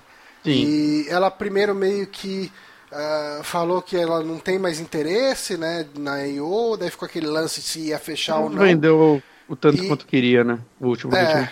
E daí eu acho que, em, eu não lembro se foi em abril ou maio, foi logo depois, assim, eu, a IO meio que comprou a independência deles, né? Eles uhum. são donos de si e eles vão poder e eles mantiveram a IP do Hitman, o que foi uma negociação que a gente não costuma ver desse jeito as coisas acontecerem, né? E o, um dos presidentes da Square deu uma entrevista esses dias. Eu não sei, cara, eu não sei se ele foi realmente tão bondoso, mas a entrevista ele pareceu ser porque o que ele, ele falou algo do tipo que ele gosta muito de Hitman e tudo mais, só que sei lá, eles. Eu sei que caminho diferente, né? Do Miguel. Do, né, ele não falou vendeu mal pra caralho, não dá pra gente ficar bancando essa merda. Mas que, ah, não, a gente queria fazer outras coisas e tudo mais. Só que a gente não vê sentido em dar ritmo pra outra empresa que não seja a iOS. Eles sabem fazer essa franquia direito e tudo mais. Então a gente achou justo, quando se separou deles e tudo mais, deixar eles levarem a franquia deles. Eu não sei como funcionou exatamente na cabeça dele, tal, não sei se ele foi tão honesto assim e tudo mais. Só que o fato é, eu acho que foi o melhor caminho possível. A, a é. dona da franquia, saca, tá com eles aí. Eu não sei agora como ela vai investir nisso. Eu não uhum. sei se ela vai ter direito em, sei lá, simplesmente lançar uma segunda temporada do Hitman que já existe, ou se ela vai ter que criar é. algo novo do zero. Eu, eu amaria que fosse uma segunda temporada, mas pode ser que ela, sei lá, agora lance um Hitman plataforma e comece a vender só os capítulos, saca, nesse uhum. esquema. Que parece que era o planejado desde o começo. Né, eles tinham já comentado que eles queriam fazer uma segunda temporada antes de saírem da Square e tudo mais. Eu espero que eles sigam esse rumo, porque o último ritmo foi uma surpresa para mim, né? Eu era muito contra esse caminho de temporadas e eu queimei a língua. Ele foi perfeito pra franquia, porque eles souberam também analisar feedback, cada capítulo eles souberam fazer um mini negocinho, assim, único dele, de ritmo. Eu acho que é um negócio que até funcionaria no sentido, pô, vamos lançar um pack de fases clássicas, saca? Um negócio, sei lá, que Mario Kart sim, faz. Sim saca, funcionaria. É, é, eu não sei, cara, é um ritmo muito gostoso, assim. Ele é menos ambicioso do que foi o Absolution, mas eu acho que, sei lá, cara, foi um ótimo jogo. Ele é do ano passado, não deveria estar falando tanto dele. É, sim. é, mas eu acho que a grande notícia. É que eu gosto muito realmente... de ritmo, joguei todos os jogos da franquia. É, é a, a, notícia mesmo é todo esse lance da independência do estúdio, que foi uma coisa bem bacana no final das contas. Cara, Mas os joguinhos aí, de abril, Uh, só o Bonatti jogou, né, entre nós, o Persona 5. Exato. E você Tô jogando pouco, ainda. né? Pouco, tipo, 30 e poucas horas. Ok. Ele jogou eu- 100 horas, né? Mais Ah, ou menos. é, de 90, 100 horas, né? É, eu fiz dois palácios, digamos assim. Eu acho que esse jogo só não tá no meu top 5 porque eu não terminei ele, eu não acho justo, saca? Porque eu não sei como ele vai continuar e tudo mais. Mas assim, sem terminar, eu colocaria ele no meu top 10. Ele. Ele é muito gostoso desde, tipo, a história dele é muito boa. Saca? Os personagens são muito legais e tal. é- Eu não sei, eu nunca tinha jogado nenhum Persona e Shin Megami Tensei, o único que eu tinha jogado inteiro tinha sido o Devil Survivor Overclocked Ah, eu sei qual que é. É aquele de estratégia em tempo real. Com de- turno, ele mistura 3D, tudo, ele- De DS, Ele é tipo né? um, um Fire Emblem quando você ataca o cara, você entra pra um cenário de turno. Eu, eu É, adorei sim. esse jogo, eu terminei ele duas vezes, saca? Eu queria terminar mais pra fazer mais finais. É assim, a segunda vez. A primeira vez eu levei 40 horas pra terminar, a segunda foi 10, saca? Porque é New Game Plus e tal. Mas eu adorei esse jogo e tal, adorei a narrativa dele. E eu sempre tive vontade de jogar Persona, né? Pelo menos o 4 e tal. Eu, eu quase comprei um Vita pra jogar Persona Eu- 4, cara. Eu ouvi um. Eu ouvi um cast do jogabilidade. Eu não lembro, eu acho, não sei se eles fizeram É o um dash sobre dois. Persona. É o segundo dash. Persona 5. Ah, os Enfim, que ajudaram também. É, eu não sei se foi um dash ou se eles só indicaram dash. em algum dos Um vértices. dash. Mas, cara, eu fiquei muito na vontade de jogar justamente pela acessibilidade a novos jogadores. Porque sempre tem aquele negócio, né? Putz, vou começar pelo 5, não faz muito sentido. Será que eu vou gostar Ah. tal? E parece que ele é bem acessível se você não conhece É, o resto franquia, nova- você pode jogar, né? É nova história. Falam que ele é, ele é o mais fácil de todos, saca? Que, sei lá, o, o normal dele é equivalente ao Easy dos antigos, saca? É claro que pra quem quer, ele tem a dificuldade ultra hard, né? Pra quem. Os fãs mais hardcore. Eu tô jogando no normal, tô satisfeito com essa dificuldade e tudo mais. É um jogo que eu tô jogando jogo pela de 100 história. horas, né? É, então. É. E assim, eu gosto muito do combate dele, porque ele é um combate por turno, mas que normalmente você resolve, sei lá, em no máximo três turnos, e todas as ações têm um atalho no, em algum botão e tal. É, é um negócio bem dinâmico. É, é- é bem parecido com o que eles fizeram no Tokyo Mirage Section do Wii U. Hum. Né, eu sinto que é um, um aperfeiçoar aquilo. Eu joguei um pouco desse, né? Não terminei. Você Eu tá com ele dele, do. do- Não, eu, eu devolvi Guito? pro Guito já. Ah, tá. Mas é que a história não me pegou, saca? Eu achei a história meio merda, assim, pra ser honesto. Hum, Diferente de Persona. E tem todo o lance dele de date sim ou whatever. Que eu reparo que é a parte que eu mais gosto, cara. Eu, eu caguei pra salvar o mundo, eu quero comer o maior hambúrguer de todos lá. Eu quero muito. Cara. Ir bem nas provas, cara. É da hora isso. Saca? Não sei, eu tô gostando muito desse jogo. É- É que ele é um jogo. Eu peguei pra mim que a forma que eu vou jogar ele agora, eu vou fazer um palácio. Cada palácio vai levar, sei lá, umas 15 horas pra fazer, talvez 20, pelo menos é o que eu tô sentindo. Acabei o palácio, vou- parece que eu acabei uma parte do jogo, vou pra outro jogo. Depois eu volto pra ele. Saca? Dá pra jogar cada palácio como se fosse um, um capítulo, um jogo da Telltale. Saca? Eu, eu, eu peguei pra mim que eu vou jogar assim, porque se eu botar na minha cabeça eu tenho que jogar 100 horas seguidas, eu, eu sei que eu vou dropar. Uhum. Né? Porque é muito Criou tempo. um método, um métodozinho pra te, te manter no caminho aí. É, e funciona bem, cara, porque é uma história nova, começada quase do zero e tal, tem alguma coisinha que volta, os personagens são os mesmos e tal, né? Acrescenta sempre personagens novos a cada capítulo, mas saca, é aquela galerinha ainda. Mas eu acho que funciona bem jogando assim pra quem. Ah, não, não, não quero me dedicar tanto a um jogo de uma vez. Ah, eu vou levar mais um ano pra terminar ele, beleza. Ok. Eu tenho muita vontade de jogar Persona 5, mas eu não consigo me ver com o tempo pra jogar ele. É Você tem muito sim, tempo, é muito É tempo. só você nunca mais jogar nada na vida. Para de trabalhar. É, é uma opção, é uma opção. Para de Mas trabalhar. vamos pra, vamos pra maio? Vamos. É, mas... Ah, maio a gente teve aí de lançamentos o Prey. Prey! Ah, é só Prey que tem aqui? Só Prey, né? Só Prey, só Prey. Prey que teve. Que Ah, lembrando o que. Bonatti fez uma live, né? Uhum. Fiz uma live e eu fiz o, por enquanto, o último, o único vídeo review que eu fiz, é, que é algo que eu quero trabalhar mais ano que vem. Né, então eu não vou me aprofundar tanto nele, porque se vocês quiserem tem um vídeo lá, é 5 minutos de eu só falando do jogo, um pouco da produção dele e tudo mais. Né, mas Foi uma boa Cara- surpresa do ano. Excelente, cara, excelente, cara. Eu, eu, eu gosto muito desse gênero, eu gosto muito do, do estúdio que fez ele, que é o mesmo estúdio do Dishonored, né?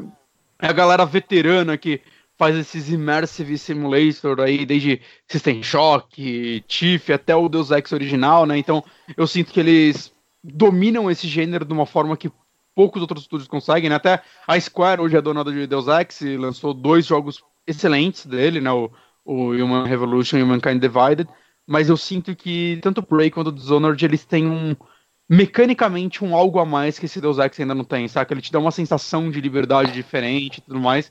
E assim, se você gosta, sei lá, de Bioshock, até Half-Life, ele tem um pouco desse clima nele, saca? Só que num cenário mais fechado e tudo mais, você vai ficar voltando nele, vai ouvir muito audiolog pra caralho. É um ótimo jogo, cara. Excelente história. Bacana.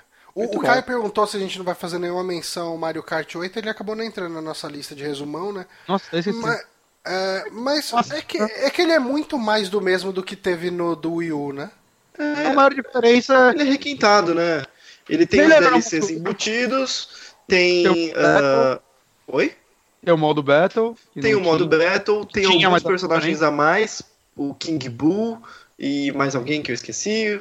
Tem o lance de você usar dois itens, tipo do, do Dash, né? Assim, ele, ele, é um jogo que assim. Extra. É, pra um remaster, digamos assim, ele tem mais coisas do que remasters costumam ter. E é. ele foi um ótima jogada da Nintendo que o Mario Kart sempre vende. Puta, vamos lançar esse jogo, vai ter o Zelda incrível, mas a gente precisa ter algo mais além do Zelda. Pô, vamos fazer um remaster do Mario Kart de Wii U, porque ninguém teve Wii U e ele é um jogo ótimo. Tudo bem que ele vendeu pra caralho, ele vendeu tipo 7 milhões de cópias num videogame que vendeu 15. É. ele vendeu muito bem no Wii U, pra proporção do Wii U. Diga-se de passagem, eu tô jogando ele todo almoço desde que eu comecei para um cliente novo agora. É, porque eu tô empacado desde o lançamento dele numa corrida Mirror lá.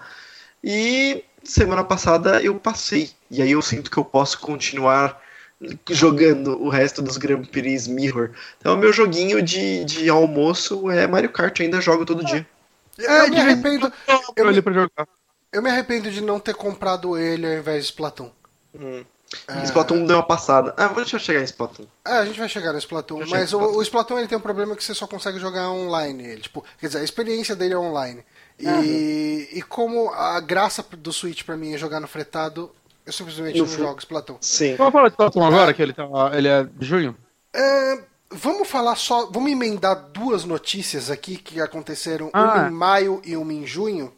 Uhum. Que em maio a gente teve a saída do, do Chet Falisesk da uhum. Valve, que foi o escritor né, de Portal, Portal 2, Half-Life, Left 4 Dead, enfim, ele escrevia lá na Valve. E depois, logo em junho, a gente teve a saída do Jay Pinkerton, que foi o. Tipo, ele é um humorista que escreveu meio que as piadas, a parte toda engraçada do Portal 2. É. Ó, oh, breaking news aqui, acabei de receber no WhatsApp. Os dois voltaram. Oi? Não. Os dois a, voltaram a, a, filha do, do Márcio acabou de nascer e mandou a fotinha. Eita porra! Da Baby aqui. Eu tô abrindo aqui agora. Caralho, que foda. E... Vou mandar um parabéns pra ele. Desculpa, galera, aí. Mas amizade em primeiro lugar, depois podcast. Mas vocês podem mandar tweets pra ele, é... parabéns. É, desculpa, eu tô fazendo a mesma coisa aqui também. Caralho, que foda. Paramos o cast pra dar parabéns. Aí, nascimento ao vivo, só Super Amigo. Os ouvintes é estão mandando parabéns. Pronto, voltei. É. Vamos voltar em podcast então. Oi. Caralho, que foda. É... Enfim. Um, uh, então, a gente teve esse pessoal saindo da Valve, o que indica que. Cara, tipo, Valve produtora de jogos já era, né? Que isso, acabou de sair um portal novo. ah, mas esse portal não é nem da Valve, né, cara? É aquele Bridge Constructor Portal, né? Que ainda nem saiu, vai sair. Eu pensei que o Johnny ia vir até aqui em casa e me dar um tapa na cara, voltar pra casa dele e continuar o programa. Cara, mas sabe qual é o problema? Você já jogou esse Bridge Constructor? Eu não lembro se é exatamente esse. Eu joguei, eu, eu, não sei se eu joguei esse, eu joguei algum jogo de construir ponte algum tempo atrás. Então, assim. eu joguei há muito tempo atrás, tipo, no meu primeiro Android parrudinho, assim, tipo, no Milestone hum. 2. E daí ele não Ah, você também teve o Milestone assim. 2? Tive, tive. Deu problema não, não, pra caralho, não, tipo, né? eu tive o Milestone 1. Eu tive o Milestone ah, 1. Ah, meu Milestone 2 teve tanto problema, cara. Morreu tão rápido esse celular. Cara, eu adorava o meu Milestone, cara. Eu amava aquele celular. Ele é Mas, bom que é o celular touchscreen pra quem tinha medo, então ele tinha um, um tecladinho. Ele tinha um tecladinho, né, que você puxava embaixo. É. Mas uh, eu gostei muito desse jogo, é que o meu celular dava muito pau rodando ele. Mas eu gostava, eu é. falei, porra, que ideia boa, né, Porta? Mas assim, enfim, esses, os dois caras saíram aí. A gente não, eu não espero mais em nenhum momento que a Valve faça uma experiência single player de jogo. A gente vai ter joguinhos de carta, joguinhos MOBA, esse tipo de coisa, mas experiência single player, Half-Life 3, cara, só se a Valve contratar alguém para fazer. Ou ela vender. Não vende. É, vender ela, Ela, não vende. ela- é tipo o remake do 1 que ela deixou a galera fazer lá, o Black Mesa, mas nunca sai essa porra. Tá em, em Early Access ete- eterno. Uhum. Acabou, gente. Acabou, não vai ter continuação. É. Isso aí. Ha- Half-Life preso amanhã. Ah, é, é, o, o nascimento da, da filha do Márcio desestabilizou aqui a gravação. É, tem muita coisa acontecendo, tá, tá complicado. Mas vamos lá então, ah, lançamentos de junho. Junho, Sonho. um lançamento que eh, não falou muito com o meu coração. Não sei se falou com o de vocês. Eu não Não. tenho a nostalgia, mas o, o Bonatti ele terminou todos, né? Crash Não, Bandicoot só o primeiro. Insane Trilogy. Mas sim, é um jogo que bateu muita nostalgia pra mim, né? Eu gostava muito da franquia. É, é um remake muito caprichadinho e tal, né? Fizeram porra toda, engine nova, tá bonito de arregaçar esse jogo. Acho que foi um dos jogos mais vendidos do ano, pelo menos nos meses que ele saiu, ele tava vendendo absurdo, ninguém tava botando fé no quanto essa porra tava vendendo. Uhum. Né? Mas, cara, é. Deles sim, eles têm a cagada de mudarem. Na verdade, não é simplesmente eles mudaram o que queriam, né? Mas é porque tecnologias novas são assim, né? Antigamente os personagens eram quadrados e hoje o hitbox deles é redondo. E o jogo era completamente balanceado pro hitbox quadrado, né? Que é aquele lance que quando você jogava jogos antigos, você ficava com a pontinha do pé em cima da plataforma, era bastante. Você tá em pé ali na plataforma. né? E agora você escorrega. E que tornou esse jogo mais difícil que Dark Souls.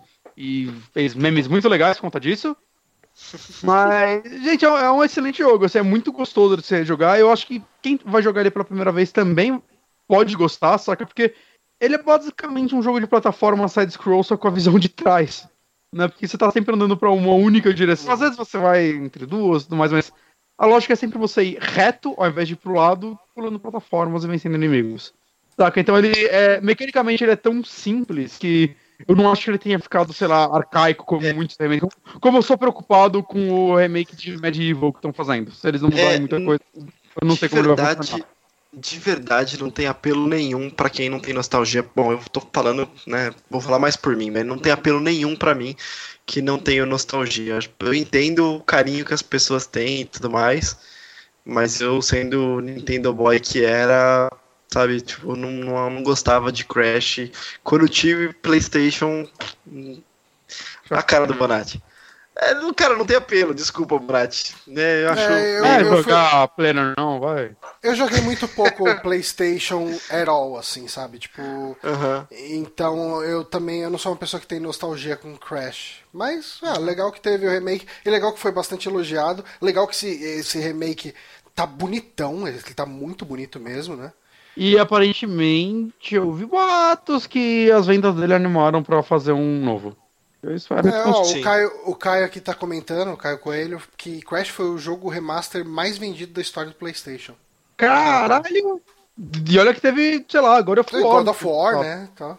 Shadow of the Colossus, a gente Shadow of the Colossus nunca vendeu muito, né? A gente gosta muito desse jogo, mas É, sempre vendeu pouco. Coitado. é, é o jogo sucesso de crítica, nem tanto de público. Eu, eu acho que o remake vai vender bem, do Shadow of the Colossus. Eu torço pra que sim. Eu comprei. ele tá saindo num console que tá com um número ok. Ok, caralho, isso 4 vendeu pra caralho, eu tô falando número ok, eu tô retardado. Um número monstro de vendas e, saca, não tá dando sinal de final de vida ainda e tudo mais. Eu acho que ele vai vender melhor que a, que a versão original e o HD. Eu, eu joguei aquele começo dele não sei quantas centenas de vezes. Matei aquele primeiro. ah, aquele primeiro boss, né? Tal. Várias e várias vezes e nunca passei disso, cara. Eu dessa vez eu vou comprar e com certeza vou jogar no Play 4. Hum. Maravilha. Ah, vamos pra julho? Vamos pra julho. Vai pular esse Platão? Não, julho. É, Splatoon tá em julho. Não, tá em junho. Na minha lista tá em junho. Não, tá em julho. É Completamente em julho. julho. Tá vendo? É muito julho. Muito julho. poderia tá? ser mais julho. duas vezes. É. Splatoon ajuda pra 2. eh, Vocês jogaram bastante Splatoon 2, né? Eu, Joguei. quando peguei ele, você já tinha enjoado dele. Eu joguei ele muito por um mês, cara, e eu não sei qual foi o trigger que fez eu não jogar mais, porque eu simplesmente sempre ligava o videogame e jogava ele, até o dia que eu não fiz isso. É, o, o problema, o Cara, problema dele postou- foi que. Ah, Alguém falei. postou um negócio no Twitter essa semana que é. Cara, você já parou pra pensar que teve um dia que você e seus amigos da rua viraram e falaram: Ah, beleza, eu tô indo pra casa, pá", e vocês nunca mais brincaram juntos? É. É, teve. Caralho, que acerto! E esse é o Splatoon 2. Então, o Splatoon Foi. 2 eu, eu joguei bastante. Eu ainda jogo de vez em nunca, né? pra- como, Tipo, pra upar uma roupinha e tudo mais, alguma coisa assim. É, eu não consegui jogar até hoje, esperando os manés do Negoneco, Bronco e Márcio. Eu não consegui jogar até hoje a Salmon Run, que eu tava sempre Eu guardando, vamos jogar junto. Tô- É, então. Vamos, vamos, bastante. vamos fazer uma nova party, porque esses aí não funcionam. E Ô, é, é, eu joguei. co- co- compra, compra Divinity aí pra jogar com ele, isso vai dar certo. Pois é, mas eu tô com uma parte legal de Divinity. Mas enfim, eu joguei bastante. Você sabe eu que só eu tô. Cara, eu tô muito afim de pegar Divinity. Eu também. Então, comecem uma party aí, vocês, porque Se o Johnny pegar, fechar tá. as pessoas. Tá. Não, é que eu tava pensando se de repente. É que agora o jogabilidade tá fazendo também, daí vão falar que a gente tá fazendo de cópia. Eu tava pensando se de repente desse pra, pra fazer live disso. Hum. Ah, o Márcio fez. Antes da jogabilidade. É. Mas você acha que. Será que tem apelo a gente jogando isso em live? Sei quão legal você é, Johnny. Vamos voltar pra Splatoon, assim, tipo, né? Tá, Divinity tá na lista, a gente já Tá fala dele. ali, tá ali, a gente já chega em Divinity. Aham. Tá bom, vai, vamos lá. Mas Splatoon, ele ainda tem um cenário muito legal. Tem umas pessoas mega viciadas, então hoje é um pouquinho mais difícil porque de, de jogar. Mas eu acho que ele foi basicamente. Ele não tem um apelo tão hardcore. Né? Ele é. Tem algumas pessoas que levam pro modo hardcore e tal. Ah, Jogou o modo ranqueado? Eu joguei. Mas então, cara, não tem apelo hardcore, assim, pra, Tem, pra, eu, pelo menos, não consigo ver esse jogo como um jogo hardcore. Eu sei que tem pessoas que levam ele muito a sério, mas o, o Switch não tem apelo hardcore, sabe? Eu não consigo falar assim, vou ficar jogando isso aqui, vou ser o melhor, vou pegar o nível blá blá blá. Tipo, não, cara, eu quero fazer uma partidinha casual e tudo mais. E aí nessa brincadeira vai ter nos novos lançamentos e você começa a colocar ele cada vez de lado, né? Hoje em dia meu joguinho casual é o PUBG, sabe? Uhum. Eu não, não, não penso em Mas- jogar Splatoon em casa. Mas sabe, é, Splatoon é. Eu não me arrependo de ter comprado ele, porque eu olho Splatoon da mesma forma que eu olho Overwatch. É, daqui a um ano, se eu ligar Splatoon de novo, vai ter tanta coisa nova que eu vou conseguir me entreter por mais algumas horas, entende? Ah, sim, sim. Saca, vai ter. Já teve uma porrada de cenário novo, arma nova tem direto, saca? É, é um jogo que a, a comunidade ainda é ativa. Não é difícil achar. Sala, faz pouco tempo que eu joguei ele, eu reabri ele. É, eu joguei faz pouco partidinha. tempo e sim, realmente. Você pode entrar qualquer A hora comuni- vai ter partida ou não. Eu acho que o Splatoon 1 ainda tem. Pelo menos até saiu o 2, o 1 ainda tinha comunidade ativa. Eu não sei como tá hoje. Mas saca, ainda tinha comunidade no Wii U. Essa porra. Então, cara, é. Eu joguei, eu, eu posso ligar ele daqui a um tempo e tal. Eu, eu acho que ele tem uns defeitos do tipo. Por que a Salmon Run só abre algumas horas por dia? Hum. É. E por que essa, a, a Salmon Run te recompensa tão pouco por jogar? Eu, eu acho que a Salmon Run é tão divertida, saca? Mas é só. Um, não sei se teve mais cenários pra Salmon Run depois, não, não verifiquei isso. Mas era só um cenário, não te recompensava que nem o, você jogar o modo normal, saca? Pra você subir level, liberar as armas e tudo mais. Eu acho que esse é um erro, saca? Mesmo assim, sei lá, eu, ele ainda tem uma campanha divertidinha, eu terminei ela. É, é um, é um jogo gostoso, mas eu fiquei muito triste que eu, eu tava jogando ele quando ele saiu, eu jogava bastante. E eu falei, caralho, é um jogo multiplayer que eu sou bom. Eu acabava muita partida em primeiro lugar. Primeiro, assim, de todos, assim, na frente do meu time e do outro. Caralho, eu sou bom pra caralho, não acredito, eu sou bom no jogo, eu não acredito. E aí eu fui comecei a jogar, eu fui jogar de novo, não, não, mas, né, parei. É, né? Agora só ficou a galera que, que manda bem, né? Os hardcore players. Caralho. Ah, aí, assim, quando eu liberei o modo ranqueado, já saiu duas lágrimas, né? Porque o modo ranqueado. Eu, eu não sei o que acontece, cara. A galera simplesmente chegou no level 10 para todo mundo aprender a jogar melhor. E não, você tá jogando igual, que você tá montando as mesmas coisas. Não, todo mundo vai jogar pra caralho. Mas beleza, aí agora tá no, modo bosta, a galera joga pra caralho também. Vai se fuder, né, gente? Tem que jogar mal. Não gosto. Você tem que jogar o Salmon Run, que é só co-op contra a máquina. E mais legal, o modo mais legal. Eu adoro o modo horda, cara. Só tem que abrir essa merda, né? É. Oi, próximo jogo? Muito bem.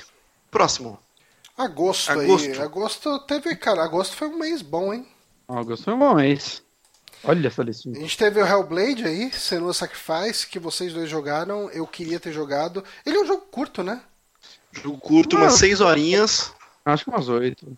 É, eu gastei umas 6 horinhas, 7 no máximo. É, e, e, se Horizon foi para mim o jogo que me vendeu o PS4, Hellblade foi o motivo do Otávio, que tá sempre aí, no patrão nosso, é, que ele comprou isso, ele deu de presente pro Bonatti, o Bonatti fez uma live, e a, e a live do Bonatti me vendeu o jogo. Tipo, fiquei ah. maluco pelo jogo. E, cara, que jogo maravilhoso. Que jogo Foi a primeira live que eu fiz juntinho do Honório. Que gostoso. Foi.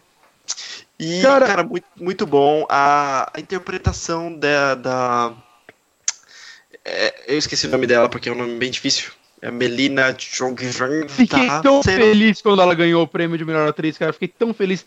Porque ela não é atriz, ela é editora de vídeo do estúdio, né? Ela começou lá quebrando galho e, tipo, a galera acreditou nela, acho que ela queria fazer esse trampo, né? Mas era pra ela ser temporária no começo e tudo mais, pra eles começarem a programar e. Cara, é uma história tão legal a dela, eu fiquei tão ela feliz. Os, assim, ela ficou muito feliz. The scenes, né? Ela fez os behind the scenes disso. Ela fez, tipo, ela editou três e editou. E os mas... behind the scenes, toda edição dela, cara. Tem, tem uns vídeos, assim, é, lá no, no, no, canal da Ninja Theory mesmo, com os behind the scenes, e tem um especificamente sobre a atuação dela que é muito maneiro, cara. O processo de criação. E também, assim, esse é um ponto forte, que é a atuação dela, mas um outro ponto forte, que é maravilhoso, é a captação de áudio. Você, esse é um jogo que é obrigatório jogar de, de fone de ouvido. E, uhum. e, assim, eles falam que vai melhorar a experiência. Não, não é melhorar a experiência, é obrigatório você jogar disso, de fone. Começa, o jogo abre com uma mensagem. É, é. O jogo foi feito pensado nisso, que ele tem todo aquele áudio 3D e é muito importante porque é o lance de que ela tem psicose e ela escuta a voz o tempo todo. E Sim. o lance de você jogar com fone é que parece que as vozes estão falando com você, porque ela vai saindo de várias partes do fone, assim, né? Ela é mapeado de uma forma 3D para isso. Então, é muito importante você, sei lá, ver um desafio, você vai vencer ele. É uma voz tá falando aqui atrás, uma tá falando, tipo, é isso aí, vai lá, enquanto a outra do outro lado tá falando, tipo, num cantinho, você vai falhar, nem tente, saca? Uhum isso te bota no jogo de uma forma, cara. É... E, e, e de, nesse Behind the Scenes tem a gravação disso também. E tem umas horas que é muito maneiro, porque isso acontecendo no jogo, você sente isso. Você começa a ficar mega é, imerso naquilo que tá acontecendo. E uma voz começa a falar de um lado e de repente ela dá a volta e continua falando do outro, sabe? E, cara, eles gravaram dessa maneira, né? Com, com o microfone, é, é com as duas orelhinhas ali, sabe? É muito, muito maneiro. Esse jogo, e ele é muito baratinho, porque ele é 50 reais e ele, acho que ele tá por 35 agora na Steam Sale, sabe? Vale muito a pena, é uma experiência pequena, com preço muito tranquilo, sabe, para essa experiência. Eu e todo mundo pequena, assim, vai de 6 a 8 horas, vai a média dele.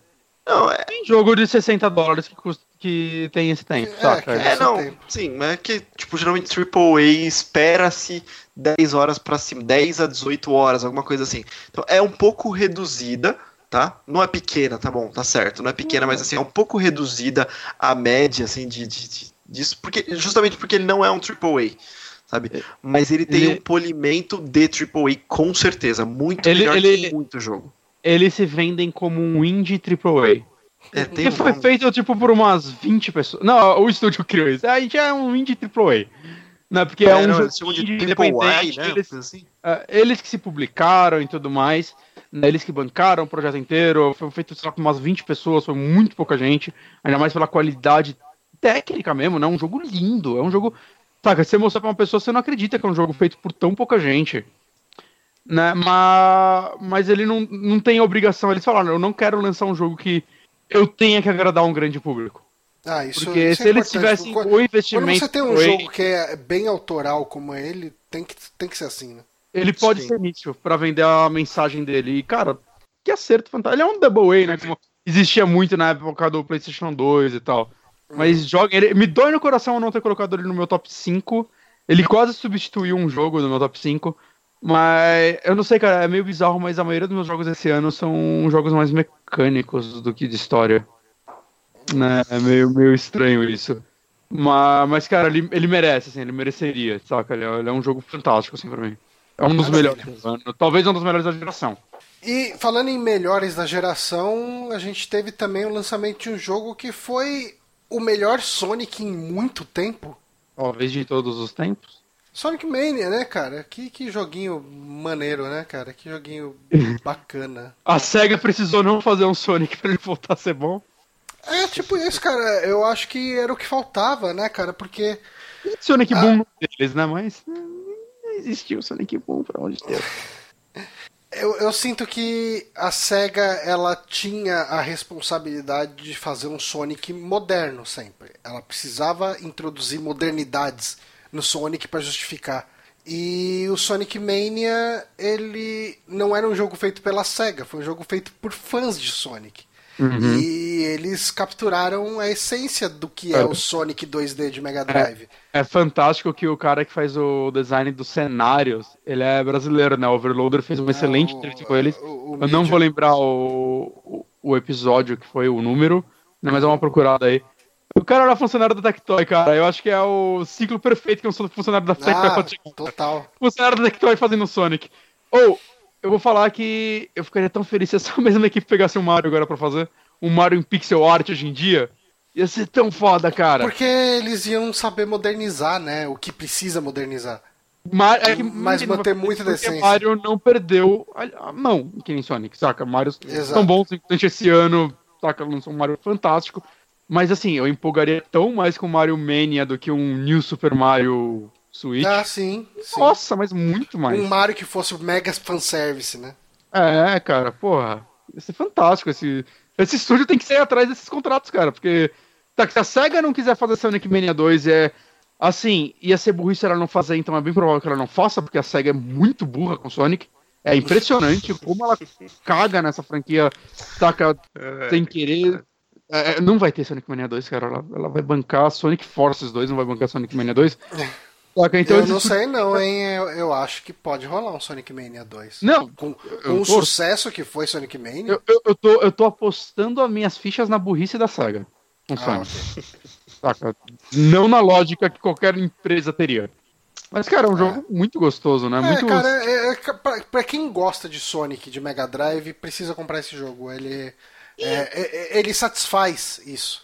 Mega Man na mão deles também é da hora, hein? Mega Man na mão deles, ia ser da hora. Tá que pariu. Cadê essa aqui fazendo todos os jogos agora? Ah, vamos pro próximo jogo aí? Vamos? Ah, alguém jogou aqui Uncharted The Lost Legacy? Não.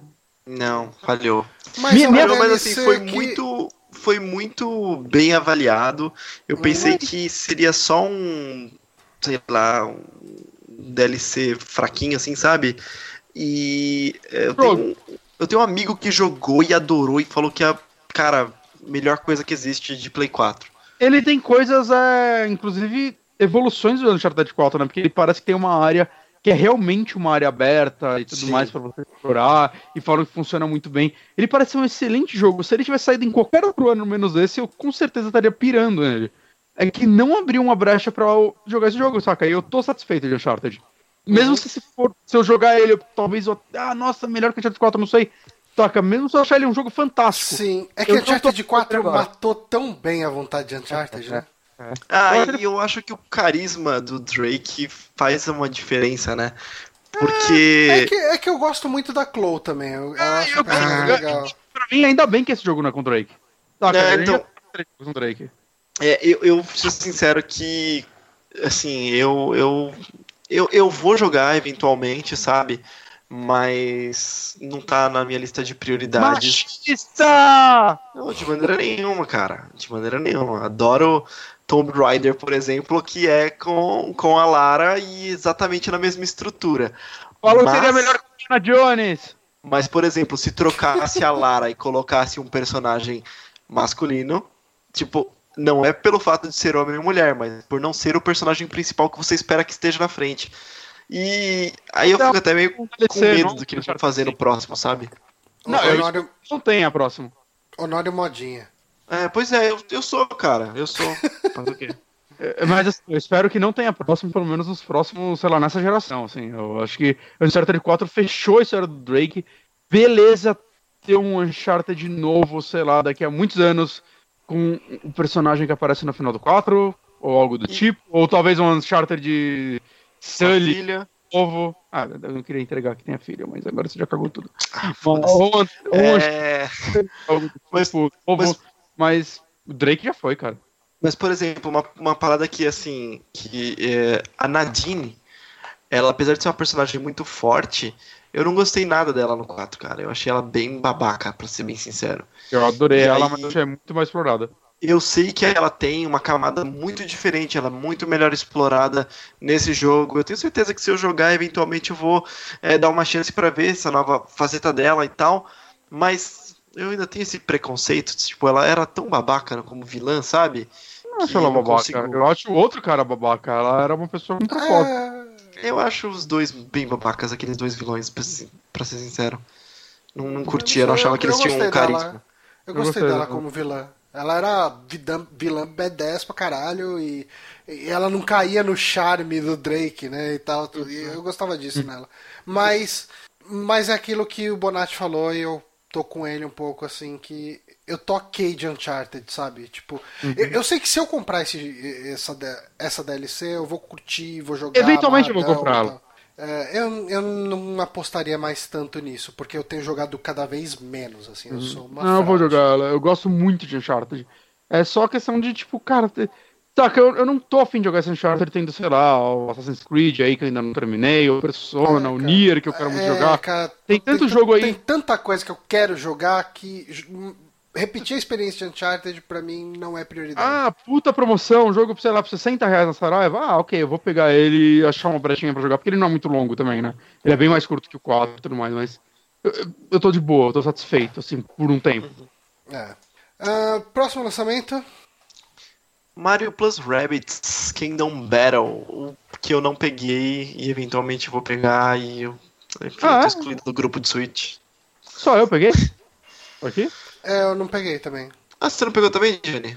Ah, olha não estou sozinho. Eu, é, é, eu falei que eu preferia ter pego o Mario Kart. Mario Kart ao invés do Splatoon 2, mas na verdade o jogo que eu jogaria muito até terminar, e já teria terminado com certeza, seria o Mario and Rabbids. Esse jogo uh, você tem que pegar eventualmente, Johnny. Acho porque eu muito gosto dele. muito de jogo de estratégia tática. Você gosta de humor, eu gosto de Mario, eu gosto de humor. Ele tem tudo que eu é gosto. Muito on point, é, cara. É, é, um erro não ter comprado esse jogo. Uh, ele, ele tem tudo que eu gosto. Então, eu precisava ter comprado ele. Não, e o humor dele é muito bom mesmo, saca? Ele explora alguma, alguns personagens do Mario de uma forma que a Nintendo nunca vai, né? Acho uhum. que já foi bem citado, sei lá, o Bowser Jr. tendo os Dead Issues com ele, saca? É uhum. muito engraçado isso. É, mecanicamente ele é muito gostoso, ele é um XCOM simplificado, ele é mais fácil que o XCOM, obviamente, e tudo mais. Só que ele não chega em nenhum momento a ser dumb, saca? Ele é um jogo. Ele tem seu desafio, ele. A simplicidade dele também é. Às vezes dá um, um backlash e tal. Então ele é, ele é simples para você, mas ele é simples pro, pro seu adversário também. Então uhum. um vacilozinho seu ele vai aproveitar, né? Ele é, ele é talvez o, o, o RTS, não, o jogo, o RPG de estratégia mais dinâmico que eu já joguei. Porque, sabe, enquanto você tá jogando, sei lá, um XCOM e tudo mais, você tá. Ok, eu vou ficar nesse murinho me protegendo, eu vou achar qual área mais segura. E ele é bem interessante que você talvez apanhe no começo um pouco por causa disso, porque. Não, você tem que atacar, cara. Você, você vai ficar atrás desse murinho, o Rabbit vai um pular em cima do outro e voar metade do cenário pra frente, para suas costas e começar a atirar em vocês 100% de dano. Que mobilidade então, é muito forte, né, nesse, nesse muito, jogo. Muito, muito, muito. E, cara, isso é muito legal. Só que ele tem menos personagens barra classes que a maioria desses jogos também, né? São oito personagens. Todos eles têm suas características, então vai te motivar, às vezes, a ficar trocando eles entre cenários, né? Pra você bolar sua estratégia, ou você montar o seu time e. Ah, não, é essa estratégia que eu vou abraçar pra maioria das fases. Cara, ele é muito, muito legal esse jogo. Não sei, cara. Eu, ele, ele foi o jogo que de vez assim me convenceu a pegar um Switch. Saca, é. Uhum. Quando, eu já falei isso aqui, quando anunciaram ele junto com o, Mario Odyssey. O Mario Odyssey já tinha mostrado antes, e eu não tinha gostado do que tinha mostrado primeiro do Mario Odyssey. Eu tava meio desanimado com esse jogo. E aí mostraram Mario Rabbits na conferência da Ubisoft, eu falei, ok, agora eu quero um Switch. E depois teve a conferência da Nintendo com o Mario Odyssey falando, não, esse jogo vai ser incrível, esquece tudo que você falou, saca? Mas porque eu já tinha jogado Zelda no Wii U, né, e ele é o mesmo jogo. Né? Se eu não tivesse Wii U, obviamente eu ia estar assim pelo Zelda. Mas, cara, é, é um dos melhores jogos do Switch até agora e novamente é. Novamente não, né? Eu falei sobre algum outro jogo, mas eu espero que a Ubisoft invista numa continuação dele, cara, porque ele tem ideias tão boas que funcionam para mais um. Uhum. Eu não joguei as DLCs também, tem uma DLC de história, não sei se ela ainda saiu. Tem umas DLCs de challenges que eu meio que caguei, né? Mas a de história, talvez, quando sair ela, ou só ela, ao invés da Single Pass, que elas são vendidas separadas também. Eu nem sabia que tinha DLC nesse jogo, caraca. Tem, tem o Season Pass, aí tem uma porrada de coisinhas e tal, mas ia ter uma DLC de história. Eu, a Ubisoft tá vendendo as DLC separadas, então devo comprar só de história. Eu não, ligo, não ligo pra challenges e tal. Ok, muito bom. Beleza. Próximo jogo então? Aí mudamos de mês, né?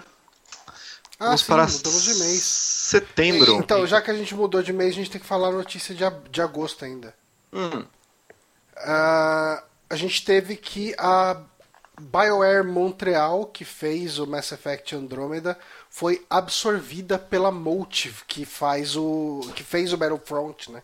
E então assim, uh, é, foi o lance da EA não ter gostado nem um pouco do resultado de Mass Effect Andromeda e já remanejou a galera para trabalhar em outros projetos, o que é uma pena, né? Faz questionar se a gente vai ter outro Mass Effect, talvez até. Não sei. Um pouco, sei. um pouco isso. Eu Mas acho possível ainda ter outro. Eu não acho que Mass Effect Andromeda tenha enterrado a franquia Mass Effect. Não, com Mas a EA vai esperar a gente esquecer ela, tipo, a DC querendo fazer a gente esquecer o Arqueiro Verde lá. O Arqueiro Verde não. Lanterna Verde. Verde. Lanterna Verde. Ah, sim, sim. Gosta essa porra de herói. Ah, ah, que vai lançar o filme, sei lá, em 2020. Mas vamos aí pros jogos de setembro, então. Vamos lá. Destiny 2? Jogão que o Bonatti tá jogando, né, Bonatti? Bonatti tá jogando, né? Eu joguei bem pouco ainda, né? Mas é, eu não joguei um. Eu nunca animei com um. É meio bizarro isso. E eu não tava nada animado com dois até, sei lá, uns dois meses atrás, por algum motivo. Eu juro pra vocês. Eu acordei com vontade de jogar Destiny 2. Só isso. Eu só acordei okay. com vontade. Eu não sei, eu queria um jogo. Sua vontade nasceu quando você ia pegar sua placa de vídeo nova, não, não era? Não, antes. Antes eu, eu ia comprar esse jogo só. Caraca. Aí comecei a experimentar, eu vi, eu tipo, ah, comecei a ter vontade de trocar minha placa de vídeo e tudo mais. E aí eu vi que ela tava dando Destiny 2, aí, ó, ok, o útil agradável. Porque eu queria jogar ele, mas eu tava com medo de comprar ele ainda, saca? Porque não é o meu estilo de jogo. Uhum. E pior ainda o 2, que eu não conheço ninguém que joga essa porra no PC. É. Tô jogando sozinho. Mas eu, sei lá, eu com vontade de jogar ele e tudo mais, troquei a placa, peguei ele. Só que eu ainda joguei bem pouco, joguei algumas horinhas e tudo mais. Então, cara, eu tô, eu tô entendendo porque as pessoas gostam de Destiny, porque eu não poderia me importar menos com a história. Eu gostei, muito, ter... eu gostei muito da capa que o, o, que o que o Bonatti escolheu pro Destiny 2. Pois é, eu vi também, mas achei que era uma piada. Eu achei que era uma piada, né? Mas agora que, você, que ele tá vendo. Eu gostei muito. Pra, pro pessoal que tá ouvindo. Pro pessoal que tá só ouvindo a versão em áudio, uh, na versão em vídeo a gente tá colocando capas dos jogos enquanto a gente fala. E o, o, o Bonatti, quando ele escolheu essa capa, ele não reparou que não estava escrito Destiny 2. Tá escrito Generic Looking Multiplayer FPS Cover Art 2. É, Bonatti. Que poderia, que poderia ser traduzido como o multiplayer, qualquer capa genérica de multiplayer de shooter, enfim. É, pois é. Mas enfim. Cara, gostei, gostei. Eu tô surpreso porque. Caralho, que, que, jogo gostoso de se atirar. Eu sempre ouvi falar isso do 1, mas eu não sei, cara. Eu sempre ouvi falar isso de Halo também, que é o jogo da, da produtora, e eu nunca gostei mecanicamente de Halo. Não sei, eu acho um jogo chato. Mas eu não sei, cara. Eu, eu tô achando ele bem gostosinho, assim, tipo. Antes de dormir, eu abro ele e faço uma missãozinha, saca? Uhum eu queria muito ter um time pra jogar essa porra, e, talvez trocando uma ideia com a galera e tal, passar umas horinhas assim, deve ser muito diver- mais divertido, né? Ah, pessoal, é assim, ouvintes ah, que jogam Destiny 2 no PC, dá um toque aí pro, pro Um toque. Bonatti. Porque no grupo dos patrões a galera pega outro pro Play 4. Aí, aí, É, isso é verdade. É, ele foi lançado com um mês de antecedência pro Play 4, não foi? Setembro foi o Tipo lançamento do, do, do Play 4 e foi em outubro o, do, PC. Ah, ah, eu acho que foi por aí. Eu acho que todo mundo que tava empolgado pra jogar é, Destiny foi pro Play 4 direto, né? Acabou comprando lá e jogando em cima do hype e tal. eu acho que pro, pro Xbox também, eu acho que só pro PC que atrasou. Era console. Não, foi, então. não, foi, foi, foi só PC mesmo que foi. Mas assim, é, sendo bem honesto, assim, é, eu, eu vi até outras análises da versão de PC e tudo mais e tudo mais. Valeu o atraso, porque ele tá muito, muito bem otimizado o jogo, saca? Ele, tipo, menos em performance e tudo mais, né? Medir, Cara, para criticar. Tem gente que tá criticando algumas coisas de level up, algumas coisinhas. Eu sei lá, eu não joguei bastante para as coisas me incomodar, mas parece que a Band já, já arrumou também algumas coisas. Uhum. Né, mas, não sei. E, cara, eu não sei porque eu tô tentando a gente falar que esse jogo é feio. Eu tô achando ele bonito pra caralho. Ele não é feio, É, gente. então, eu O que eu escuto bastante que era é que ele é feio. uma reskin do 1, né? É, mas Isso- um era isso Eu bonito. escuto bastante. O 1 era um jogo muito bonito. É, bom, eu, eu não vou ficar defendendo se é bonito ou se é feio, porque eu realmente não conheço, mas eu escuto esse negócio de reskin do 1 porque as pessoas esperavam uma evolução diferente, assim, sabe? Ah, mas de verdade eu não sei avaliar. Então, eu joguei demais o 1 e eu queria muito ter pego 2, daí eu comecei a ouvir ah, os comentários do pessoal que jogou bastante o 1. Uhum. E, e assim, cara, o comentário geral é. Ok, tipo, são, é, são novas fases pro 1.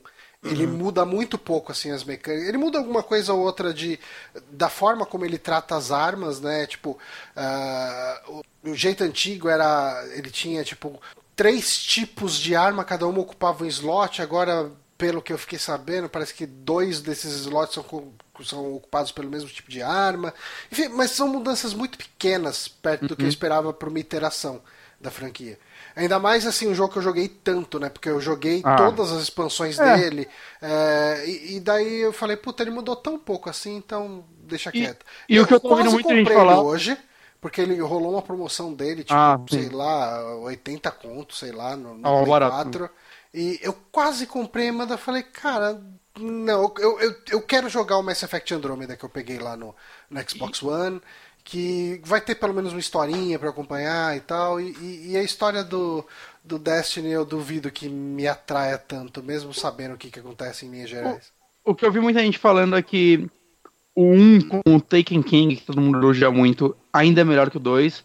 Só que o 2 é melhor do que o 1 antes, Um pré-Taken vanilla. King, né? Então, a, a- lógica, eu fiz essas dedinhos, é que talvez os DLC do 2. A primeira saiu, a galera não gostou muito, mas tem alguma grande DLC como o Taken King que vai deixar o 2 fantástico, né? Mas eu só queria falar uma coisinha sobre o 2. A introdução desse jogo tem uma música que ele não merece, cara. Que, que música bonita do caralho. Eu, eu, A eu trilha sonora- andar... Cara, a trilha sonora do Destiny ela é muito boa de maneira geral, cara. Tipo, o, o meu Destiny, como eu.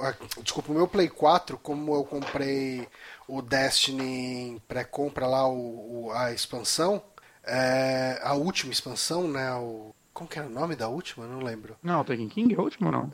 Não, não. Iron, Teve Iron uma- alguma coisa, não era? é, não vou lembrar. É, Daí eu tenho, eu uso um tema dela, né? Dessa expansão.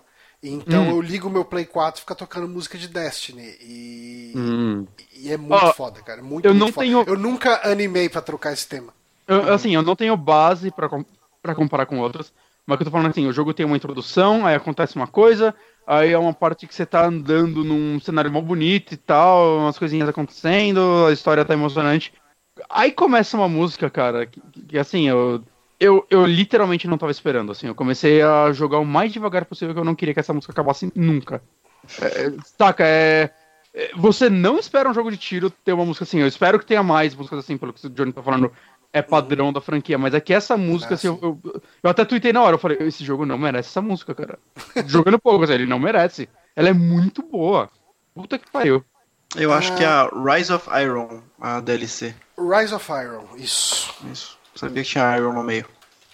Próximo. Próximo. Esse é muito bom. É, Divinity Original Sin 2. Esse, esse jogo, cara, um excelente RPG. Eu comprei no indo na, na, na, no hype do senhor do hype, Lorde do hype, Márcio. A gente comprou, fez um stream, fez duas sessões de stream. E aí ele não conseguiu se segurar e zerou o jogo sozinho.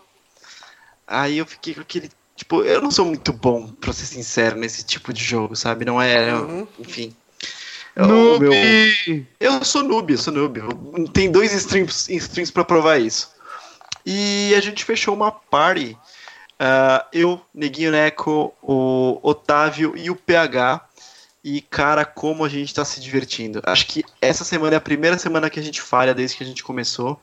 É, por problemas de Natal, né? A gente não vai chegando no fim de ano, complicado, mas, cara, a gente tá se divertindo muito. Tem uma estrutura de gameplay muito boa. Você pode jogar da maneira que você quiser, sabe? Você pode simplesmente sair matando todos os NPCs se você quiser, você pode resolver tudo na conversa se você quiser. Ele é muito. Uh, ele é muito bondoso com o jogador, sabe? Às vezes você tá simplesmente andando por aí, de repente vem assim, ó, oh, toma aqui 800 de XP por exploração, sabe? E é legal, porque é, cada um tem um estilo de jogo. Então Sim. não é aquele negócio que é só batalhar te dar XP, batalhar te dar XP. Não, cara, se você for um cara for curioso e gosta de explorar cenário, você também ganha XP. Então ele recompensa todos os estilos de jogos. E eu foi uma baita de uma surpresa uh, ah, para mim esse jogo. E é incrível que foi uma baita de uma surpresa mesmo depois de eu comprar o jogo. Que ele funcionou com uma party, sabe? Uma, segunda vez que eu estava jogando, bem mais tranquilo, off-stream e tudo mais. E eu me diverti bastante. E aí o Johnny estava perguntando, será que tem apelo e tudo mais? Cara, tem. Tem sim. Se fechasse uma party para fazer assim uma história é, ah, teria muito apelo, mas tem que ter mas... uma frequência bem razoável, assim, sabe? A história é boa, Nário? Cara, a história ela é tão boa quanto você quiser que ela seja. Se você se preocupar bastante com o que está acontecendo e quer resolver todas as quests e tudo mais, ela é boa.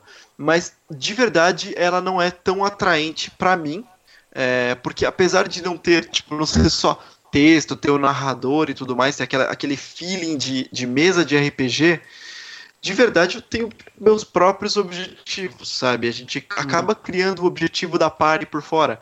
Então é meio legal o quanto você consegue interagir com a história desse jeito. Tá, por exemplo, a gente tá numa. A gente ainda não saiu da primeira ilha, para vocês terem ideia, ideia, e a gente já jogou pra caramba. E nessa primeira ilha, a gente meio que fez todas as quests principais, a gente já pode sair dela e ir pro continente principal, mas a gente definiu que uh, a gente vai matar todos os guardas que existem, porque aí é uma ilha prisão. A gente vai matar todos os guardas que existem, no processo resolver algumas side quests e matar todos os vendedores de skill que existem. E aí a gente sai da ilha. E cara, tem sido muito divertida, cara. A gente tem se divertido bastante com esse jogo. Porque a gente tá naquela de, de, de colocou na cabeça que nós somos prisioneiros e não vai sobrar um guarda para contar a história. E foda-se. que foda. Cara, porque, porque eles estavam prendendo a gente injustamente. Então é isso. Pronto. Então, cara, enfim, é, é, essa nossa história, sabe? Então a história uhum. é tão boa quanto você quiser que ela, é, então, que ela é seja. É porque o que eu sinto é o seguinte: se você tem uma party para jogar, esse jogo vai ser fantástico. Se é para jogar sozinho, eu empolgo mais de pegar, sei lá, aquele Tyranny, por exemplo, que todo mundo fala que é uma história é. fantástica e tudo mais, só que ele é um jogo single player. É, Saca? Eu que... muito bem, se eu não conseguir amigo para jogar Divinity, eu prefiro ir para outro. Porque é, para jogar sozinho que... ele, eu vou perder muita coisa. Uma coisa que dá para fazer é assim, você não precisa ter uma party fechada, você consegue ter quatro personagens e uma pessoa controlar mais de um personagem, na proporção que você quiser. Pode estar tá em duas pessoas, uma pessoa controla três e outra controla só um, sabe? Aí uhum. começa a ficar chato de você ter que esperar tanto o seu turno tal e o cara ficar jogando tantas vezes. Mas uma coisa que eu não conseguiria é fazer o que o Sushi e o André estão fazendo. Cada um tá controlando dois personagens na parte, se eu não me engano. Que eles estão jogando em dupla. o ideal para quando você tá jogando de dois. Então, é o ideal pra quando você tá jogando de dois. Eu não conseguiria jogar de dois. Entendeu? Ah, tá. Porque eu acho que ele é tão perfeito. É que nem jogar Overcooked, sabe? Overcooked, ele é desenhado pra ter quatro pessoas. Porque tem várias fases que pedem uma estrutura desse jeito. Dá pra jogar de dois? Dá. Mas a experiência melhor vai ser com quatro Mas- pessoas. Aqui é exatamente Mas a eu mesma sinto. coisa. eu- aqui eu acho que é até mais do que Overcooked, porque eu acho que uma coisa que vai criar um. Criar as histórias únicas é muito o lance também de quatro personalidades diferentes jogando esse jogo. Sim. Então, às vezes, um- eu vi vocês jogando uma vez numa das lives e, tipo, alguém foi falar com o NPC e o Bronco virou e falou: foda-se, vou matar essa porra. E matou É. o NPC. E Esse é o ninguém tava esperando isso, saca? E, e eu acho que isso é interessante pra party, saca? Vocês agirem como um grupo e tudo mais. Eu tenho muita vontade de jogar esse jogo numa party fechada, mas. Ah, se vocês animarem live de terça, temos três players aqui, ó. Se o Márcio Ah, quiser cara. rejogar, Ó, como uma live de terça pode funcionar, hein? Toda, toda terça-feira a gente se junta e pega pra jogar ele. é. Só, ele só é, assim, gigantesco, né? Então seria Ah, há um ano jogando essa merda. É, Mas, a gente assim, pode jogar até encher. É. E- Bom, A, a gente, a gente acompanha, tipo assim, a gente acompanha a- a- o interesse do público enquanto a gente vai jogando. é é que é foda Isso- que eu acho que vai ser meio triste jogar uma hora por semana e a gente vai ficar, tipo, o final de semana, às vezes, querendo jogar ou algo do tipo. É, a gente joga uma hora e meia pra duas, sei lá, acho que. Sete. Bom, a gente tá fazendo isso. A gente tá jogando umas duas horinhas por semana, sabe? É o que eu tô fazendo com, com os caras aqui. Não, E vamos conversar. Tá evoluindo a vamos, história. Tá legal. vamos conversar sobre isso depois. Offline. É. É. Mas em setembro a gente teve também o lançamento de Metroid Samus Returns, que eu adorei, cara. Entrou no meu top 5, dando spoiler aqui do, do videozinho de top 5. Que, cara, ah, jogaço feito aí pela, pela Mercury Steam. É esse o nome deles? Sorry, Ah. não, não, não, não sei. Eu, eu vou olhando, vai, esquece isso. E, cara, é aquela, é aqueles desenvolvedores lá da Espanha e tal que fizeram o É. Lord of Shadows e tal. Então, é, existia de certa forma um certo descrédito por parte deles, de um jeito ou de outro. Tinha Mas eles bastante, mandaram cara. Porque o Lord of Shadows, o primeiro eu acho que ele é um jogo bacana. Mas o, o, o problema é que esse jogo tava seguindo mais pra ser tipo um, o Mirrors of Fate, né? Que é o- a versão de 3DS, que acho que depois saiu pra, sim. pra Play 3 e tal, né? Pra consoles e tudo mais. Que é horroroso esse jogo. É um jogo feio demais. Eu, é eu não ruim, consegui terminar a demo dele. A cara. demo, né? Não dá, cara. É É muito mal muito feito. chato esse jogo. Aham. E, e assim, cara, Metroid Samus Returns, assim, se você tem um 3DS ainda, se você não vendeu o 3DS e você gosta de Metroidvanias, cara, pega ele, é, é muito bom. Assim, os mais puristas talvez não gostem, eu vi o, o Danilo Dias comentando essa semana que ele não gostou. Ah, ele não gostou da, equipe, do, do- da mecânica de parry e tal. Mas, cara, eu adorei e assim, ah, todas as outras pessoas que eu conheço que jogaram adoraram e recomendam. Então, jogue Metroid Samus Returns. Próximo jogo, Bem. Cuphead, Cuphead. Cuphead. Eu. Eu. Se vocês jogaram Cuphead ou só eu joguei aqui? hum, Eu joguei não, só jo- BGS. É, eu joguei em umas três BGS seguidas. Eu tô empacado há algum tempo, porque foi aquele negócio de foi, fui dropando o jogo, dropando o jogo até tá do jeito que eu tô. Eu estou no último chefe dele, é, que é bem difícil, sabe? Eu tentei umas duas vezes jogar e fiquei, sei lá, uma hora, uma hora e meia cada vez e simplesmente não consegui. Fui evoluindo, mas não consegui. É um jogo que teve muita crítica no começo, teve discussão de qual é a dificuldade dos games, Ah, como a sim. dificuldade pode tornar o game não inclusivo e tudo mais. E Cara, mas eu acho que isso, isso diz muito sobre o impacto que esse jogo teve, né, cara? sim. E esse jogo, assim, é um jogo maravilhoso. Ele é muito, muito bem feito, mesmo. Uhum. É, eu, sabe, eu não. eu, tinha, eu tinha um medo muito grande desse jogo flopar, Uhum. porque ele ficou muito tempo sendo anunciado e adiado e adiado e adiado. Mas ele tinha daí, essa cara, quando né? aconte- Então, mas quando acontece esse tipo de coisa, quando, ele, quando o jogo sai, ele geralmente ele não atende as expectativas da galera. Sim. E Sim, não disso. isso com, com ele, cara. Isso é bem legal, cara. E assim, é, esse jogo é impossível falar dele É, sem falar, por exemplo, o vídeo que o Nautilus fez sobre ele. Então, eu, para resumir aqui e não me estender muito nele, é assista um vídeo que o Nautilus fez sobre esse jogo. E vou, acho que todo mundo, assim, quem não conhece o jogo ou quem não, não não se impressionou com ele depois de ver esse vídeo acaba se impressionando, sabe? Porque o cuidado com a arte que esses caras tiveram para fazer esse jogo, o trabalho que esses caras tiveram é impressionante por si só, sabe? Pode não ser o seu gênero de preferência, pode ser difícil demais para você, ou pode não ser o tipo de plataforma que você gosta, ou você pode não gostar de Boss Rush, enfim, pode não ser para você, mas eu acho que não tem como não admirar o trabalho feito por esses caras. Uhum. Foi um puta, certeza. Muito legal. Puta trabalho foda. cara. Ah, outubro. Outubro, Outubro a gente teve Forza 7, hein? For- Forza Motorsport 7.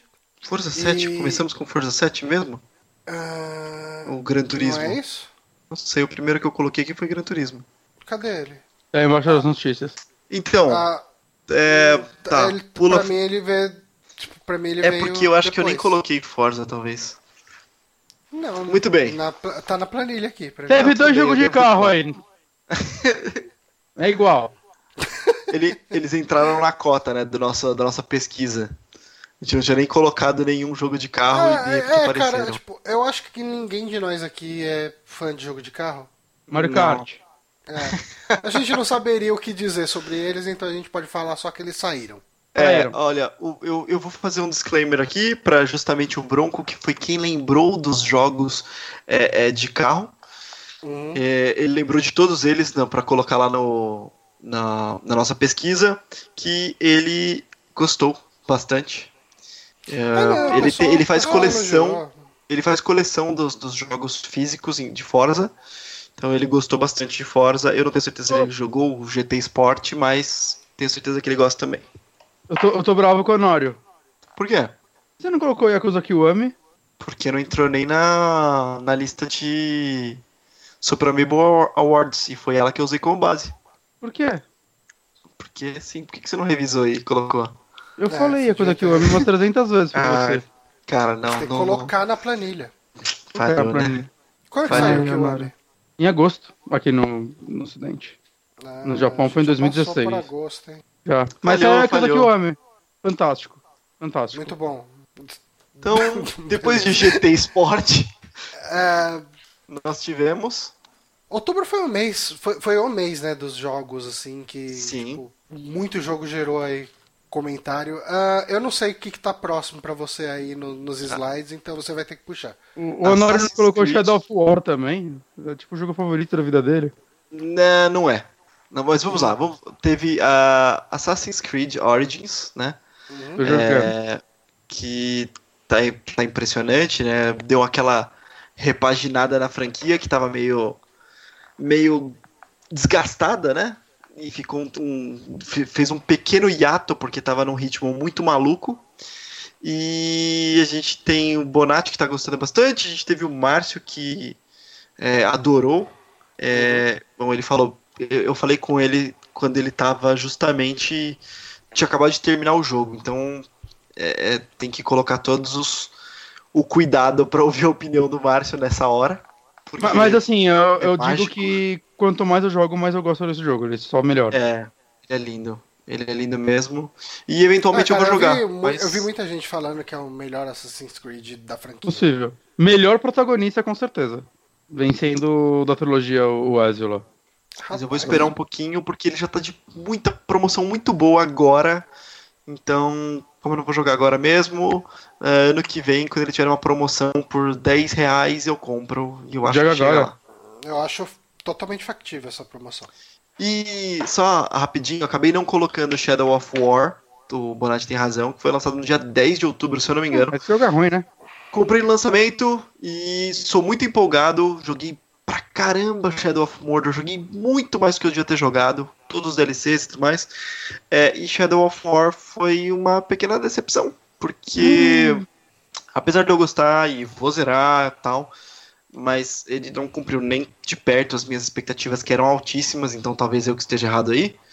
E ele, ele é muito repetitivo. basicamente é isso. Ele faz a mesma coisa por É, é pra muitas você pagar muitas- e passar mais rápido. Talvez seja. Talvez seja. sabe? e aí eu dropei ele, falei, chega, é, eu tenho várias outras coisas aqui que, que esse aqui tá quase virando uma obrigação e eu não quero jogar isso aqui por obrigação. Quando eu tiver tempo eu jogo. Então eventualmente eu pego, sei lá, quando eu tirar uns diazinhos pra ficar em casa, umas fériasinhas, eu mando bala nele. Ó, o pessoal tá me zoando porque eu falei que é o melhor Assassin's Creed da franquia. Porque é. Tá. Não, beleza, eu entendo a crítica. É, Mas porque eu, acho, pessoal- eu acho que eu me fiz entender. É que o pessoal Mas- gosta muito de algumas histórias, né?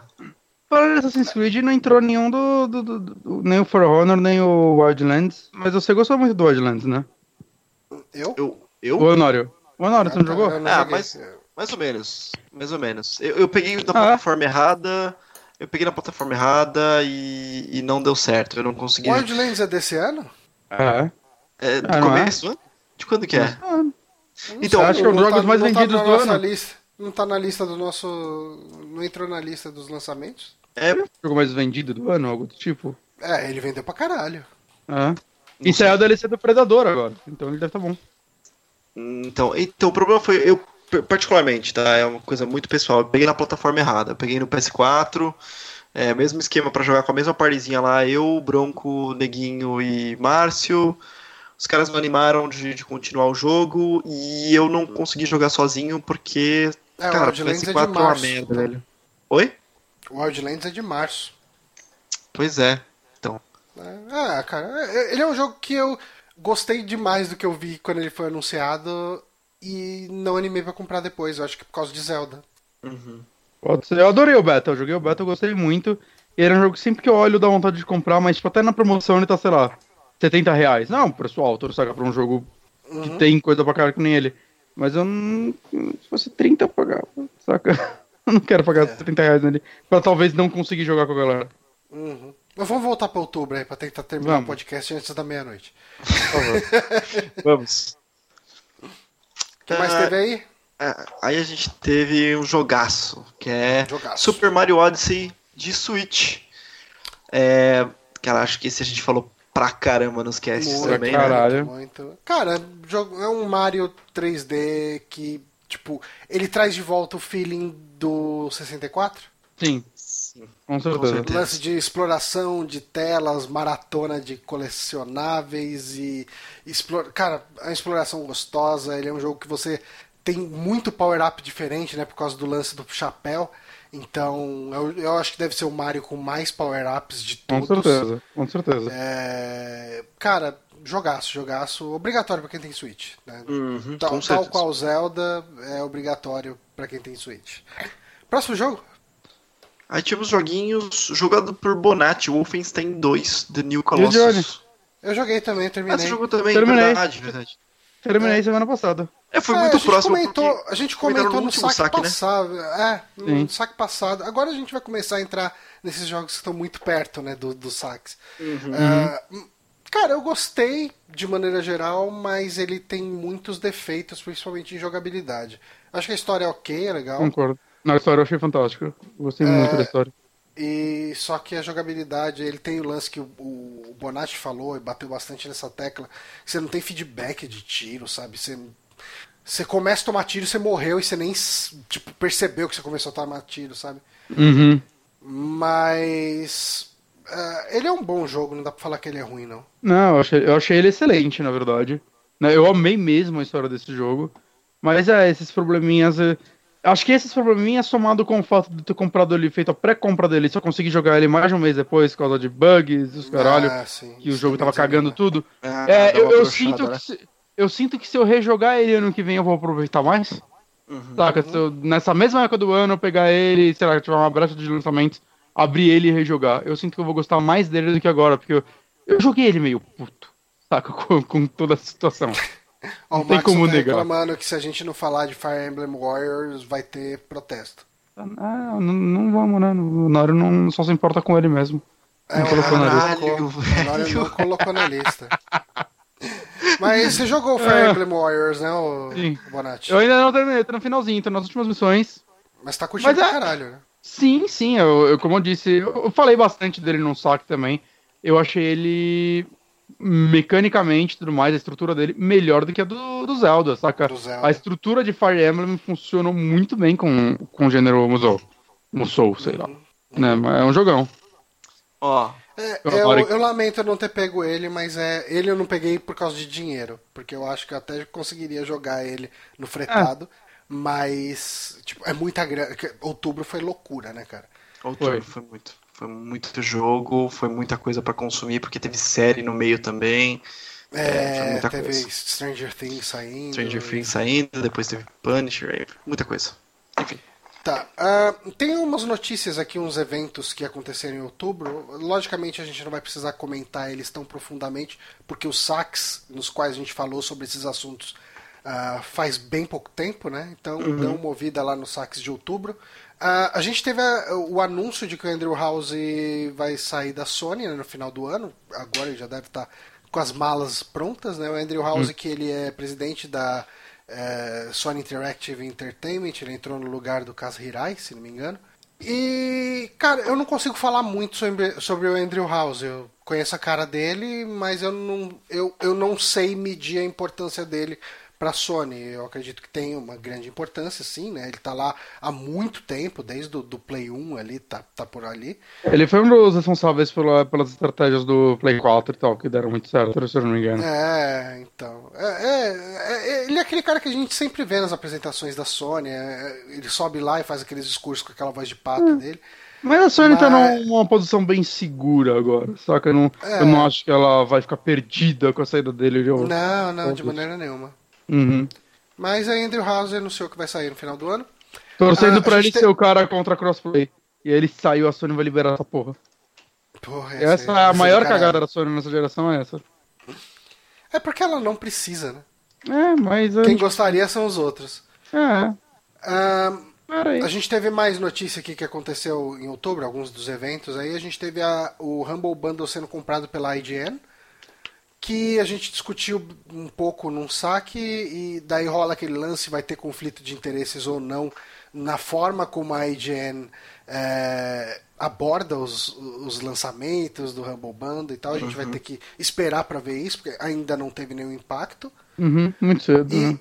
é, e a gente teve a EA fechando a Visceral, né, que é o estúdio de Dead Space, que foi bem triste isso. Justo quando eu comecei a jogar. É, e eu acho que a gente já pode entrar em novembro com a notícia que teve em novembro, que está uhum. relacionada com isso, que em outubro a EA fechou a Visceral e em, dezembro, em novembro ela comprou a Respawn do Titanfall. Vai fechar. E, vai é, fechar. É, todo mundo tá só contando, fazendo as apostas, tá rolando os bolão aí de quando vai fechar. É, esperamos que a Respawn consiga lançar um Titanfall que justifique as coisas para EA. O 2 é fantástico, uh, o 2 é um jogo muito. O muito problema bom, de Titanfall 2 foi a EA. Ah, foi. Puramente. Uhum. Sim. Mas vamos pro. Ah, o uh, que, que a gente teve de lançamento em novembro? Novembro, tivemos. COD? Não, primeiro. O Xbox One, né? O Xbox One X. Essa é a primeira coisa que. Primeira coisa que veio aí na lista? Que veio aqui na lista. É, esse Cara, console eu, aqui. Eu acho que. Os, acho, PC falar, gamers, pode dizer assim, né? Quem, quem tem o tesão no Master Race, tem é. o tesão no gráfico, tem o tesão no FPS, ficou maluco, porque agora pode ter isso no console. Uhum. E Dá pra rodar eu... ali o PUBG a 17 FPS. É, pois é. pois é. Tivemos. Eu, eu não um... acho que a galera do PC ficou maluca por isso. Eu acho que a galera não. que tem console e gostaria de ter, tipo, é. de ter um console quase tão potente quanto um PC ficou maluco, né? Porque é, ainda mais depois que eles. É, ainda mais depois que ele saiu e todo mundo viu que, tipo, o papo de 4K real era mentira, coisa nenhum jogo faz isso e tudo mais, né? Tudo resolução dinâmica, as caralho toda. Você vê que a, a, Microsoft deu uma mentirada aí no, no, no, marketing dele, assim como a Sony também fez com o PlayStation 4 Pro. É, mas ele vendeu. Uh, tá vendendo bem. Ele tá vendendo bem melhor do que eu imaginei que ele fosse vender, cara. Eu achei que ele fosse Sim. flopar bonito, assim. Todos achamos, né? Que. Não, eu acho que o Márcio defendeu ele desde o começo. É? Mas, mas sim. Mas eu acho que ainda é cedo para saber. Na, quando, quando, a gente, agora, quando a gente. Agora os entusiastas estão comprando, né? Tem é. daqui a um tempo. É, tem que ver a cauda longa disso, mas quando ele foi anunciado, eu falei que ele ia flopar porque não valia a pena comprar ele perto do investimento que você precisaria para um PC de repente, mas ele está vendendo até que bem. Vamos ver aí né, nessa cauda longa aí, a gente vai ver como que tomara ele vai se comportar ao longo de 2018. Ah, a tomara, Sony precisa, cara, tomara. A Sony precisa de um concorrente, cara, que ela tá muito importada. Uhum. Uhum. Uh, jogos, jogos. Joguinhos. Nós Nada tivemos bom. COD, é, World War II, que eu zerei agora há pouco. Agora há pouco, assim, nesses dias. É, gostei bastante. É, a história. A história não é mega de explodir cabeças nem nada, é sabe? Não merda. é. Não, não é bem merda. Não, merda não a é, cara. A história eu achei uma merda. Não, é uma história Cara, razoável. É o genérico do genérico do genérico numa história de Segunda Guerra. Bom, então, é o que eu falei, não é de explodir cabeças nem nada. Não tem reviravoltas nem nada do tipo. Mas ela não é uma história ruim também. Ela eu acho não, que ela é uma história não inova, que né? acha que é, eu acho que ela é uma história que acha que é melhor do que é. Eu, eu não acho... sinto que eu não sinto que eles fizeram esse jogo e tipo a forma como essa história foi contada, eu não sinto que ela foi feita de sem esforço, saca? Eu, eu achei fraquíssimo. Ah, cara, jogo. eu achei que ela. Assim, você, você acompanha, você tem o seu, o seu pelotão, eu não lembro o coletivo deles, a, a organização, o seu squad ali, né? É, na história, e eu Esquadrão. consegui comprar alguns sentimentos, assim. Você tem, tem um personagem que você desenvolve uma raiva por ele, sabe? É, e talvez pudesse... Mas você sabe que ele vai ter uma história trágica e por isso que ele é cuzão. E olha, o jogo não me decepcionou. Ele tem uma história clássica pra não, Sim, sim, você sabe que ele vai ter uma história clássica, mas você desenvolve mesmo assim a raiva por ele, sabe? Por exemplo, eu sei da história trágica dele, mas ele era um babaca do mesmo jeito, sabe? Eu continuo achando uhum. que o cara era um babaca. Uhum. E você tem, por exemplo, o seu um cara lá que é o seu brotherzinho, seu amigo e tudo mais. Esse eu não comprei tanto, sabe? Eu achei Esse que foi o único personagem que eu gostei do jogo. Ele é legal, ele é legal pra caramba, uhum. mas assim, eu não comprei tanto e o resto tipo, tudo, né, bucha de canhão, assim, sabe? Assim, não que eles vão morrer todos, fala. mas. Todo mundo fala, nossa, mas esse of Duty eles estão tentando coisa diferente. Tem uma missão que você é uma espiã e sei lá o que lá. E cara, essa missão é fantástica. A galera só esquece de comentar que é só ela. É. Se, se é, o jogo assim... fosse, fosse um jogo de 15 dólares, só com essa missão valeria os 15 dólares essa missão. Saca? É, eu, eu achei essa missão fantástica. Ela é muito boa, uma das melhores missões da história de Call of Duty, assim, cara. Ela é, tá, até o Mark Brown ele fez um vídeo muito legal sobre ela e tudo mais, explicando como ela, ela vai mudando a estrutura dela, né? Ela é uma parte que você só vai conversando com as pessoas, aí se infiltrando, aí vira um jogo de stealth, aí uma hora você tá com outra equipe invadindo o local, depois você é um sniper, ela vai mudando, assim. Ela é uma excelente missão, cara. Parece que todos os esforços foram feitos nela. É uma missão que você joga com outro personagem, né? Sem ser o protagonista durante boa parte dela, né? Que é aquela espiã. Né, tem um lance muito legal que as é. pessoas às vezes te param no meio dela e te fazem perguntas. Você é uma espiã. E como você vai saber essas respostas? Tudo bem que é sempre resposta A ou resposta B. Mas é você pegando o documento dela e lendo e, tipo, decorando o que tá escrito lá. Você tem que decorar seu papel. Então, seu nome é tal, você tá aqui por isso, saca? Você veio de tal lugar. E eles vão te fazer essas perguntas, você tem que saber responder elas. Saca? É, é uma, uma ideia coisa, muito legal. Uma coisa que, assim, essa, essa missão realmente é bem legal, uhum. mas eu, eu acho que o problema é, ela é bem destoante do, do, do, do core do Call of Duty, que é andar e atirar, né? Sim. Eu gosto bastante dela, mas eu vejo o motivo pelo qual eles não podiam estender e fazer mais coisas do tipo. Ah. Porque não é o que todo mundo espera que aconteça, sabe? Isso é um Call of Duty. Ele tem uma estrutura a ser seguida. Você tem que andar e atirar. E é isso. Assim, eu sou meio e eu sei que isso não Eu sei que eu isso sou... não te atrai, Bonatti, mas eu acho que é exatamente o que eles. Andar fazer, e atirar sabe? nele é gostoso. Eu gosto. Eu joguei quase todos os jogos da franquia, saca? Eu uh -huh. não acho chato.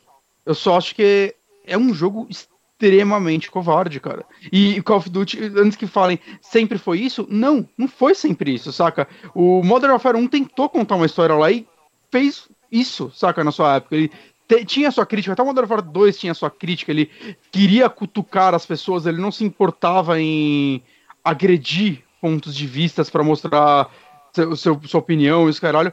E de alguma forma, Call of Duty virou uma franquia bunda mole depois de um tempo. Eu, eu sinto Sim. isso dela e eu acho que esse jogo completo isso, completo isso. Assim, eu, eu, eu, eu acho que tinha potencial para eles fazerem algo muito superior do que eles fizeram aí. Não é um jogo merda, eu acho a história dele merda. Mas é um jogo que, saca, eu me entretive, assim, durante, sei lá, seis horas que durou é. a campanha. Joguei do é, começo então, ao fim.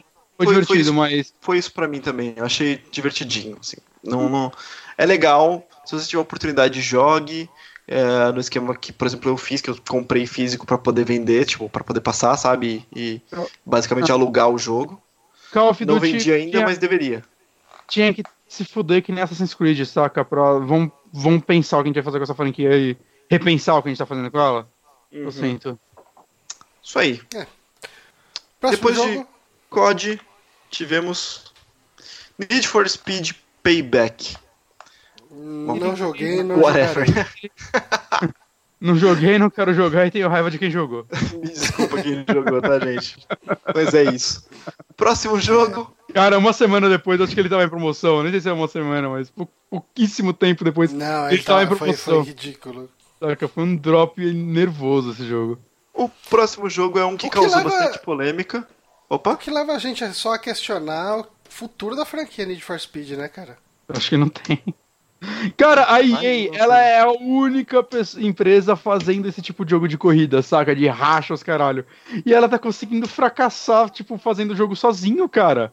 É, todo público que gosta desse gênero, e não é pouco, saca? As pessoas gostam desse gênero, elas têm é, saudades do underground e tudo mais. Cara, só ela tá aí pra suprir esse mercado, e ela tá falhando. É.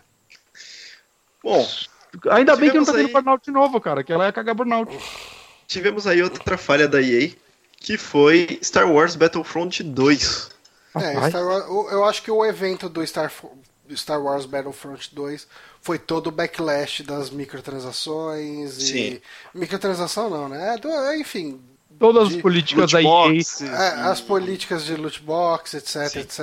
E, e, eu acho que foi o legado desse jogo em 2017. Foi que faz a gente questionar o quanto que a Disney, que ela chegou a intervir junto à EA por causa do backlash, uhum. o quanto que a Disney vai aturar ainda da EA com a marca Star Wars. Cara, é bizarro você parar pra pensar que esse é provavelmente um dos jogos mais importantes do ano, pelo é. que ele criou, saca? É. Ele é muito importante, cara.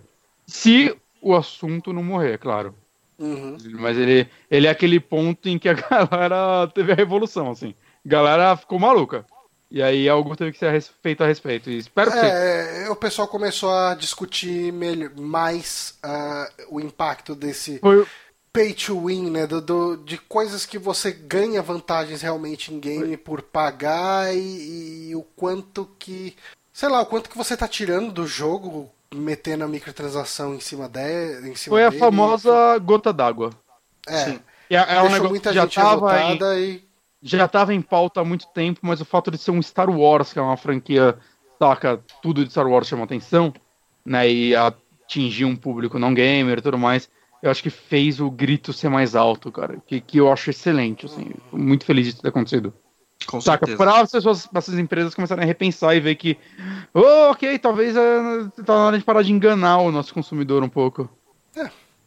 é eu, eu sinto que muito do que aconteceu com isso tudo aí do Battlefront e essa questão de das loot boxes e tal e todo o impacto disso foi quando isso começou a chegar em câmaras de comércio, o pessoal discutir é. se isso era loteria ou não.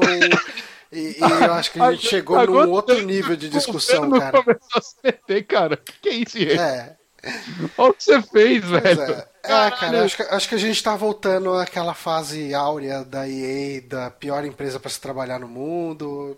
Vamos chegar lá. E, e eu, mais do que isso, acho que a gente tá voltando na fase de, tipo, quando consoles não os jogos não tinham, tipo, indicação de faixa etária, que era a época de Doom, Mortal Kombat e tudo mais que eventualmente um órgão começou a regulamentar tudo, saca? Uhum. Controlar isso e tudo mais. E eu acho que as loot boxes estão chegando nesse nível agora. Alguém vai é, ter que. que tipo, alguém vai ter que.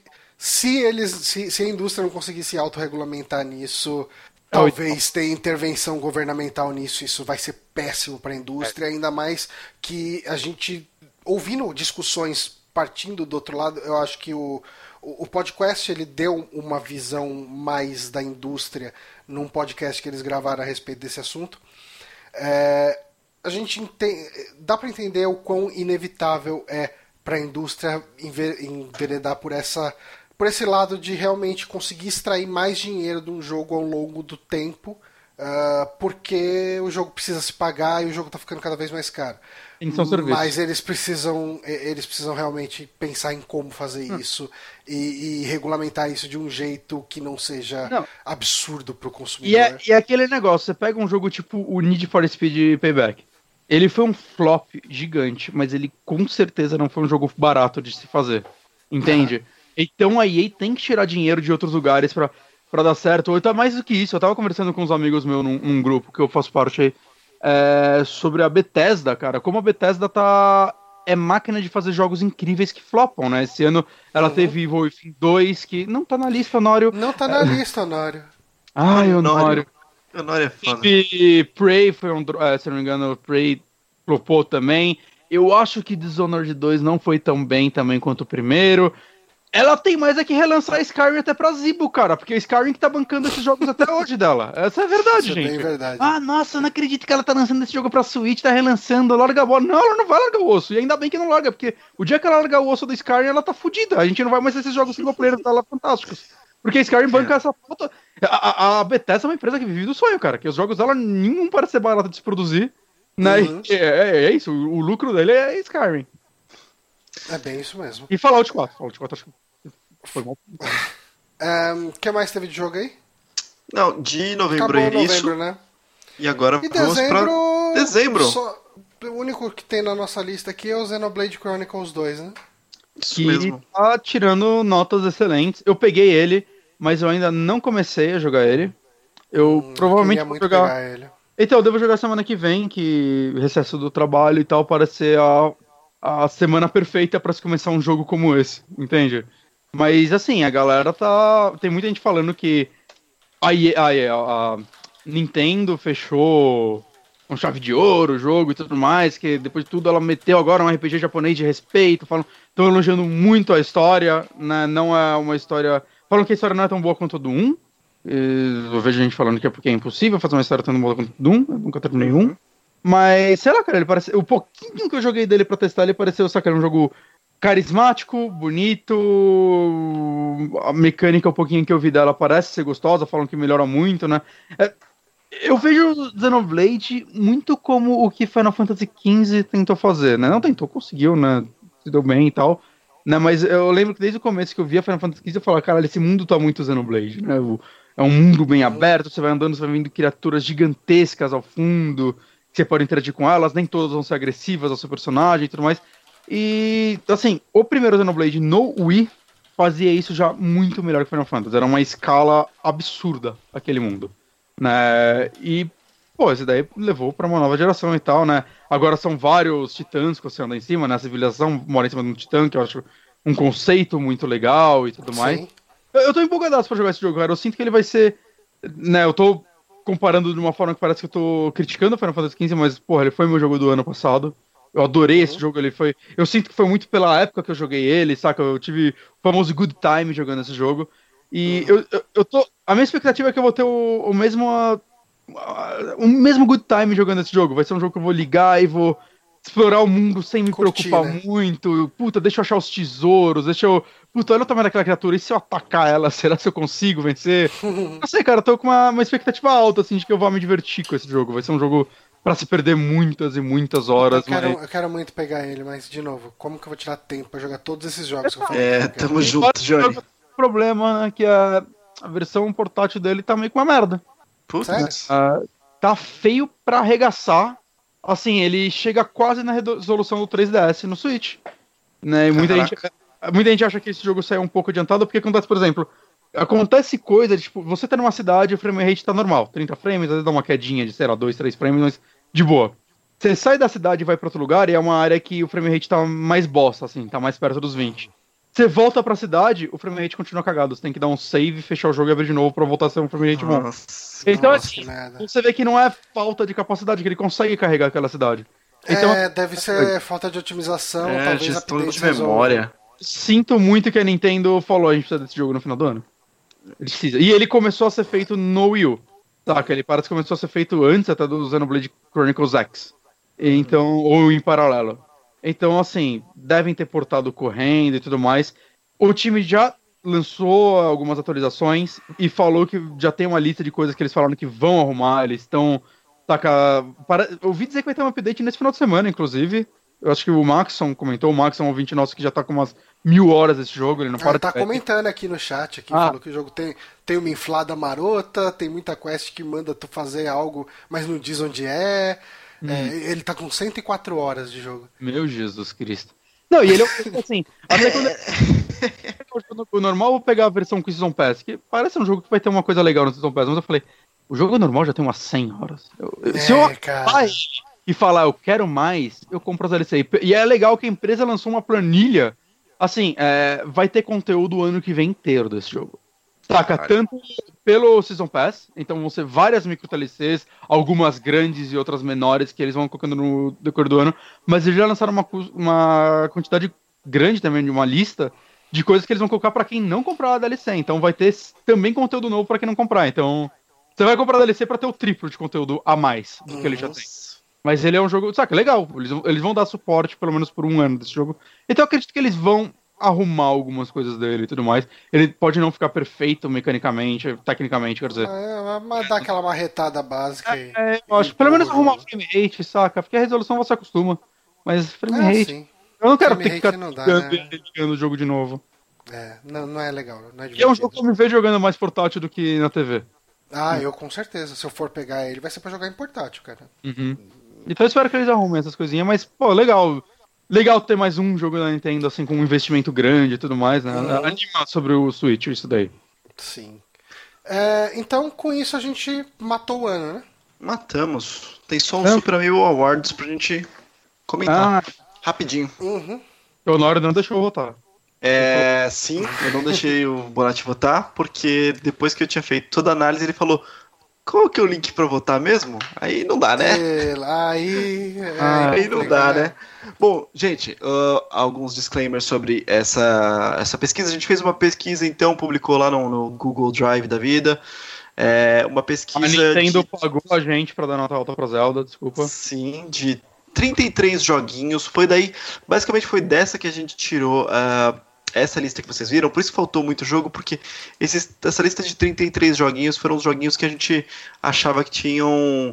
É, é, potencial para pot... montar um, pelo menos um top 10. Exato. A gente, a gente... Honório. É. Então, eu, eu, vou parar de fazer as coisas aqui, né? Você é lufas. Bom, enfim. E uh, a gente fez essa listinha, pediu que as pessoas votassem com notas de 1 a 10 uh, e só nos jogos que uh, elas tivessem jogado. Né? Uhum. Obviamente tiveram alguns espíritos negros aí, espíritos de porco que votaram em tudo. Pessoas que jogaram 33 é, jogos. Mas e se, for, e se a pessoa jogou os 33 oh. jogos? Detalhe, jogou 33 jogos, aí deu nota 10 para 3, 4 jogos e 1 para todos os outros. Teve isso hum, também. Mas assim, bom. tá na margem de erro, um para mais, para menos. Eu fiz a mesma conta tirando essas pessoas e não deu uma variação das eu, posições realmente, sabe? Eu mas terminei, mudaram. Eu terminei 63 jogos esse ano, por enquanto. É, mas de 2017? Não, muitos de 2017, né? Muitos de celular também. Só deixando claro. E Aqui está a planilha. Ela foi de uma vez, não teve primeira e tudo mais. Mas, Johnny, puxa, você tá com a planilha aí? Eu não tô com o link dela. Tá, legal. Então daqui a pouco ela renderiza para você. Mas tivemos aí como primeiro lugar, é meio. É, vou começar pelo primeiro, porque afinal já tá a lista toda aí. Primeiro lugar, é, com uma média absurda de 9.53, assim foram 45 pessoas que jogaram. Foi Zelda Breath of the Wild. Quem não deu 10? Quem não é, deu 10? Teve alguém que não deu 10. É. Vou procurar. jogou errado, jogou errado. Jogou errado. Mas, cara, 45 votos é, com uma média de 9.53 é um feito absurdo, assim, sabe? Ah, sim. É... Microsoft comprou essa pessoa que deu 9. Por isso que não ganhou o PC Gamer. Uh, em segundo lugar, em segundo lugar, temos Super Mario Odyssey Também outro Nintendo. Nota muito, uhum. muito boa também, 8.97. É, tiveram umas notinhas de raiva aí em algum lugar, porque tinha um lá, mas enfim.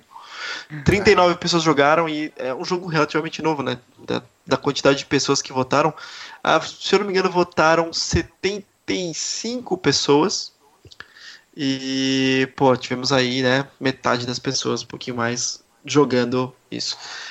Em terceiro lugar teve Cuphead, é, com 8.9 de média. 8.90 de média, né? E também, esse eu não esperava que fosse aparecer em terceiro lugar. Também não. mas, também não. mas tá aí. E aí, em quarto lugar, a gente teve um que foi o jogo mais votado, ou seja, mais pessoas jogaram esse jogo, que foi Horizon Zero Dawn. Que faz nota... sentido, né, cara? O Play 4 é o console mais vendido dessa geração e ele foi Sim. o exclusivo de Play 4 de 2017. E lançado cedo também, né? É, é... O Switch, apesar de ter. O, o, Zelda, apesar de ter sido lançado lá junto com o Horizon, é, Play, Play 4 tem uma base instalada muito o maior. O Kaique né? tá reclamando que a média do Resident Evil 7 é 7.8, que tá tudo errado isso aqui. Ó, você reclama com os ouvintes que foram eles que votaram. É. Eu, eu, tô, eu tô olhando Yakuza e quase saindo do site. e por último teve, assim, por último, né? Em quinto lugar, fazendo um top 5 aí, teve um que para mim foi uma surpresa, que foi Persona 5.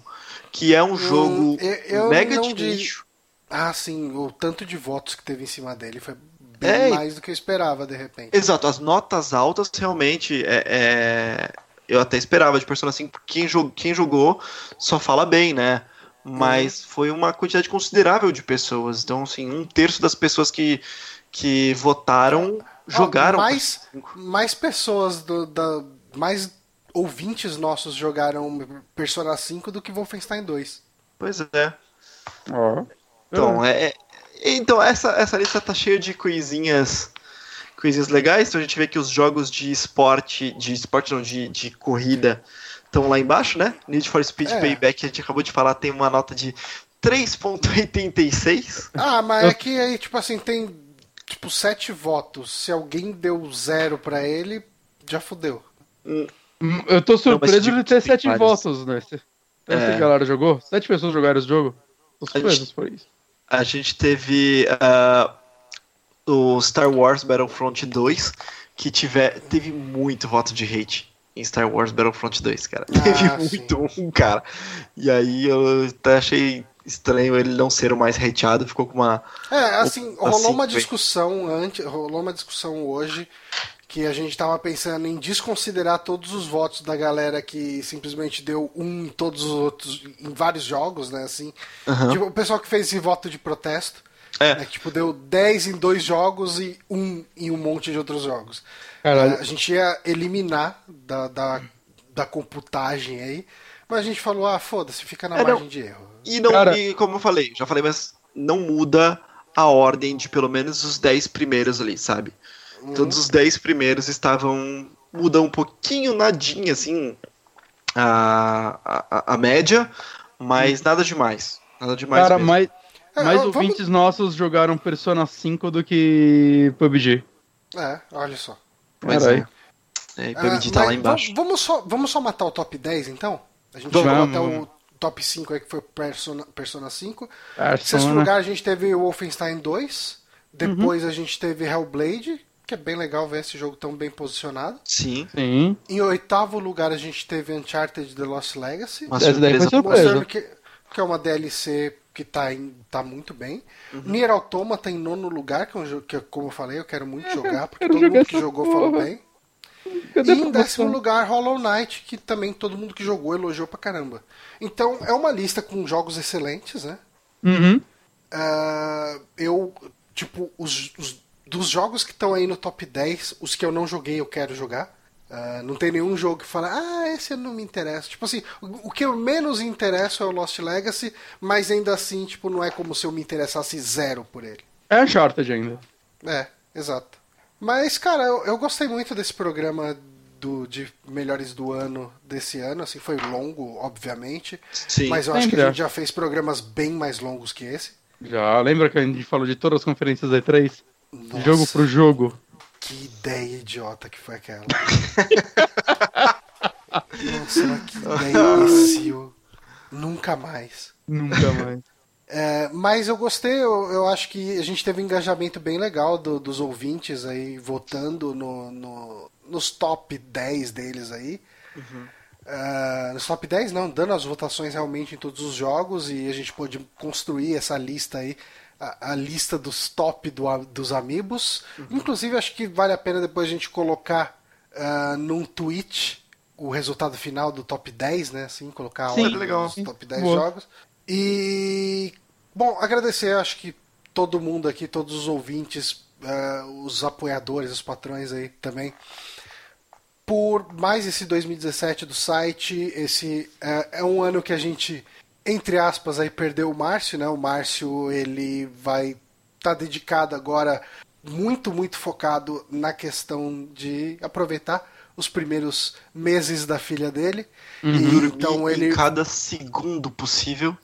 É, é, na medida do que ele conseguir, ele vai gravar os Márcio. Então, assim, as atrações, saque uh, e outras coisas do site, possivelmente vocês vão ver bem mais a nossa cara do que o do Márcio. E quando ele puder, ele vai gravar algumas coisas aí de. Enfim, vai gravar o Márcio. Ele, ele jogou um jogo, quer terminar. Tipo, jogou um jogo, terminou e quer gravar, ele vai dar um jeito, vai gravar e vai lançar. O Márcio é o maluco que dorme no nosso sofá agora. É, tipo isso. Uh, mas assim, eu queria agradecer. A gente sabe que o Márcio é uma pessoa extremamente carismática e muito do nosso público é público do Márcio. E ainda assim a gente tem uma galera que segue acompanhando a gente, os amigos do Márcio. Mas a gente está fazendo aqui o melhor nosso e, e, é legal ver que essa galera, tipo, meia-noite e um aqui tem 40 pessoas acompanhando a gente ao vivo. É bem gratificante, é bem legal ver, e... tipo, toda essa galera. Cara, tipo, dá até o receio de citar os nomes, mas são sempre as mesmas pessoas que estão aqui com a gente no chat. Uhum. Então, cara, tipo, Danilo Domingues, Nicolas Dias, Otávio Tenan, o Paulo Otaku, uh, o Kaique, ele tá direto aí, cara, tipo, meu, o Lucas Lima, o PH, cara, William Marques está sempre comentando aqui enfim, o Paranhos, é toda uma galera que tá sempre acompanhando a gente, tá sempre aqui, o Diego Matias, né, também. Uh, enfim, cara, tipo, desculpa os ouvintes que eu não citei, mas muito obrigado a todos vocês que estão sempre por uhum. aqui. Foi um ano legal pra caramba. Eu, eu acho que 2018 a gente tá com intenção de investir um pouco mais no YouTube. É, eu acho que é uma coisa que vale a gente falar, né? Que muita gente pode estar preocupada no sentido. Putz, o Márcio vai gravar menos, talvez uh, eles tirem o pé no freio, talvez o site vá ficando cada vez mais gelado. E não, uh, a gente no ano que vem a gente vai falar melhor sobre isso, né? A gente vai voltar em janeiro, a gente comenta melhor coisas que a gente já tá discutindo há muitos meses, mas, cara, eu acho que aqui tá todo mundo muito empolgado pro que vai acontecer ano que vem, assim, a gente tá realmente querendo aumentar a produção, que não era planejado há um ano atrás, uma coisa dessas, de forma alguma, saca? É, tá todo mundo com ideias bem legais e tal. Esse recesso que a gente vai tirar, eu acho que vai ajudar a gente talvez a já começar a criar algumas coisinhas, né? Eu já tô criando algumas coisinhas e tudo mais. É, sei lá, cara, eu, eu, particularmente tô muito empolgado pro futuro do site ano que vem e tal. Espero que tudo dê certo. Uhum. Isso aí. Leonório, considerações aí? É, novidade para mim, né? 2017 foi quando eu entrei aqui no Super Amigos. Uhum. E como o Bonatti falou, tem coisa nova acontecendo, apesar de um recesso nós não tiraremos um recesso para valer, a gente vai estar sempre trabalhando uhum. em alguma coisinha ou outra do site. É, é vai ser um recesso de, de transmissão né, do, do saque, mas o Bonatti está trabalhando intensamente aí na, nas edições de vídeo. Uhum. Uh, o Honório está produzindo conteúdo também. Tem e assim, o, algumas mudancinhas a, a gente já... que eu estou editando, tem algumas alterações que a gente que a gente vai falar só em janeiro. Então, em janeiro, no primeiro programa, fiquem ligados, vai ser, é, vai ser bem legal. Provavelmente no primeiro programa a gente fala de qual vai ser a cara do Super Amigos é, em 2018, o que, que, a gente quer que entre, as atrações que vão ter vão sofrer algumas modificações. É, então a gente vai ter lá na, na semana de. de. Tô meio perdido aqui. No dia 8. De janeiro. 8, é isso? Isso. Dia Não, tô errando aqui, ó. No dia 11, a segunda semana de janeiro, tava vendo fevereiro já. Então a semana começa no dia 8. Então, dia 11 de janeiro, a gente deve ter aí nosso uh, primeiro saque. Fiquem de olho nas coisas que vão rolar para 2018. Esse ano foi um ano que a gente já começou a testar coisas, né? A gente, principalmente de terça-feira, né? A gente começou a, a revisar o, os streamings, foi algo que não deu certo, a gente não gostou. Não certo. É, voltou por um tempo sem bela merda. Foi divertido, mas não sei, não, é algo que a gente viu que não ia levar em nada a gente, né? E a gente uhum. trouxe agora o Amiibo Experience, que eu acho que essa. Eu tô sentindo que é, esse foi um acerto, finalmente, né? Então a gente tá querendo transformar ele em algo mais frequente, aproveitar essa a semana do Cine Bela Merda para fazer algo mais legal. Eu acho que a, a galera gostou da ideia já, né? Foi um negócio que a gente já apresentou, né? E a ideia do site é um pouco essa, assim, pro ano que vem, né? A gente vai tentar trazer mais coisas novas para vocês nesse sentido. É, eu acho que a ideia vai ser meio que essa. A gente quer tentar voltar com coisas que a gente já fez antes e a uhum. gente está estudando a dinâmica possível para isso. Uhum. Uh, mas assim, uh, enfim, cara, a gente vai continuar dando nosso melhor aqui. Eu acho que a gente, mesmo com a saída, eu acho que assim, eu já passei por algumas saídas do Márcio de projetos que eu tava. É, quando, ele, quando, ele, saiu do Drink and Play, quando ele pegou o bode do Super Amigos. Uh, mas eu acho, eu acho que é a primeira vez que eu me mantenho empolgado para continuar fazendo coisas e produzir mais até. Uhum. Exato. E, bom, eu, eu, acho que é isso. Acho que 2017 foi um ano legal e. Cara, eu acredito que 2018 vai ser melhor, porque uhum. uh, é, 2017 foi o ano que eu aprendi a editar vídeo. E uhum. eu acho que 2018 é um ano que tem potencial para ter muito conteúdo desse tipo produzido e, e ser bem legal. Isso aí. Muito bom. Bom, então é isso, galera. Hum. Obrigado que acompanhou até agora, meia-noite seis. A gente vai ficar por aqui, então até o ano que vem. Boas festas, bom Natal para todos e bom ano novo. E sigam vivos. E abraço suas famílias. Um abraço. Falou. Falou. Adeus.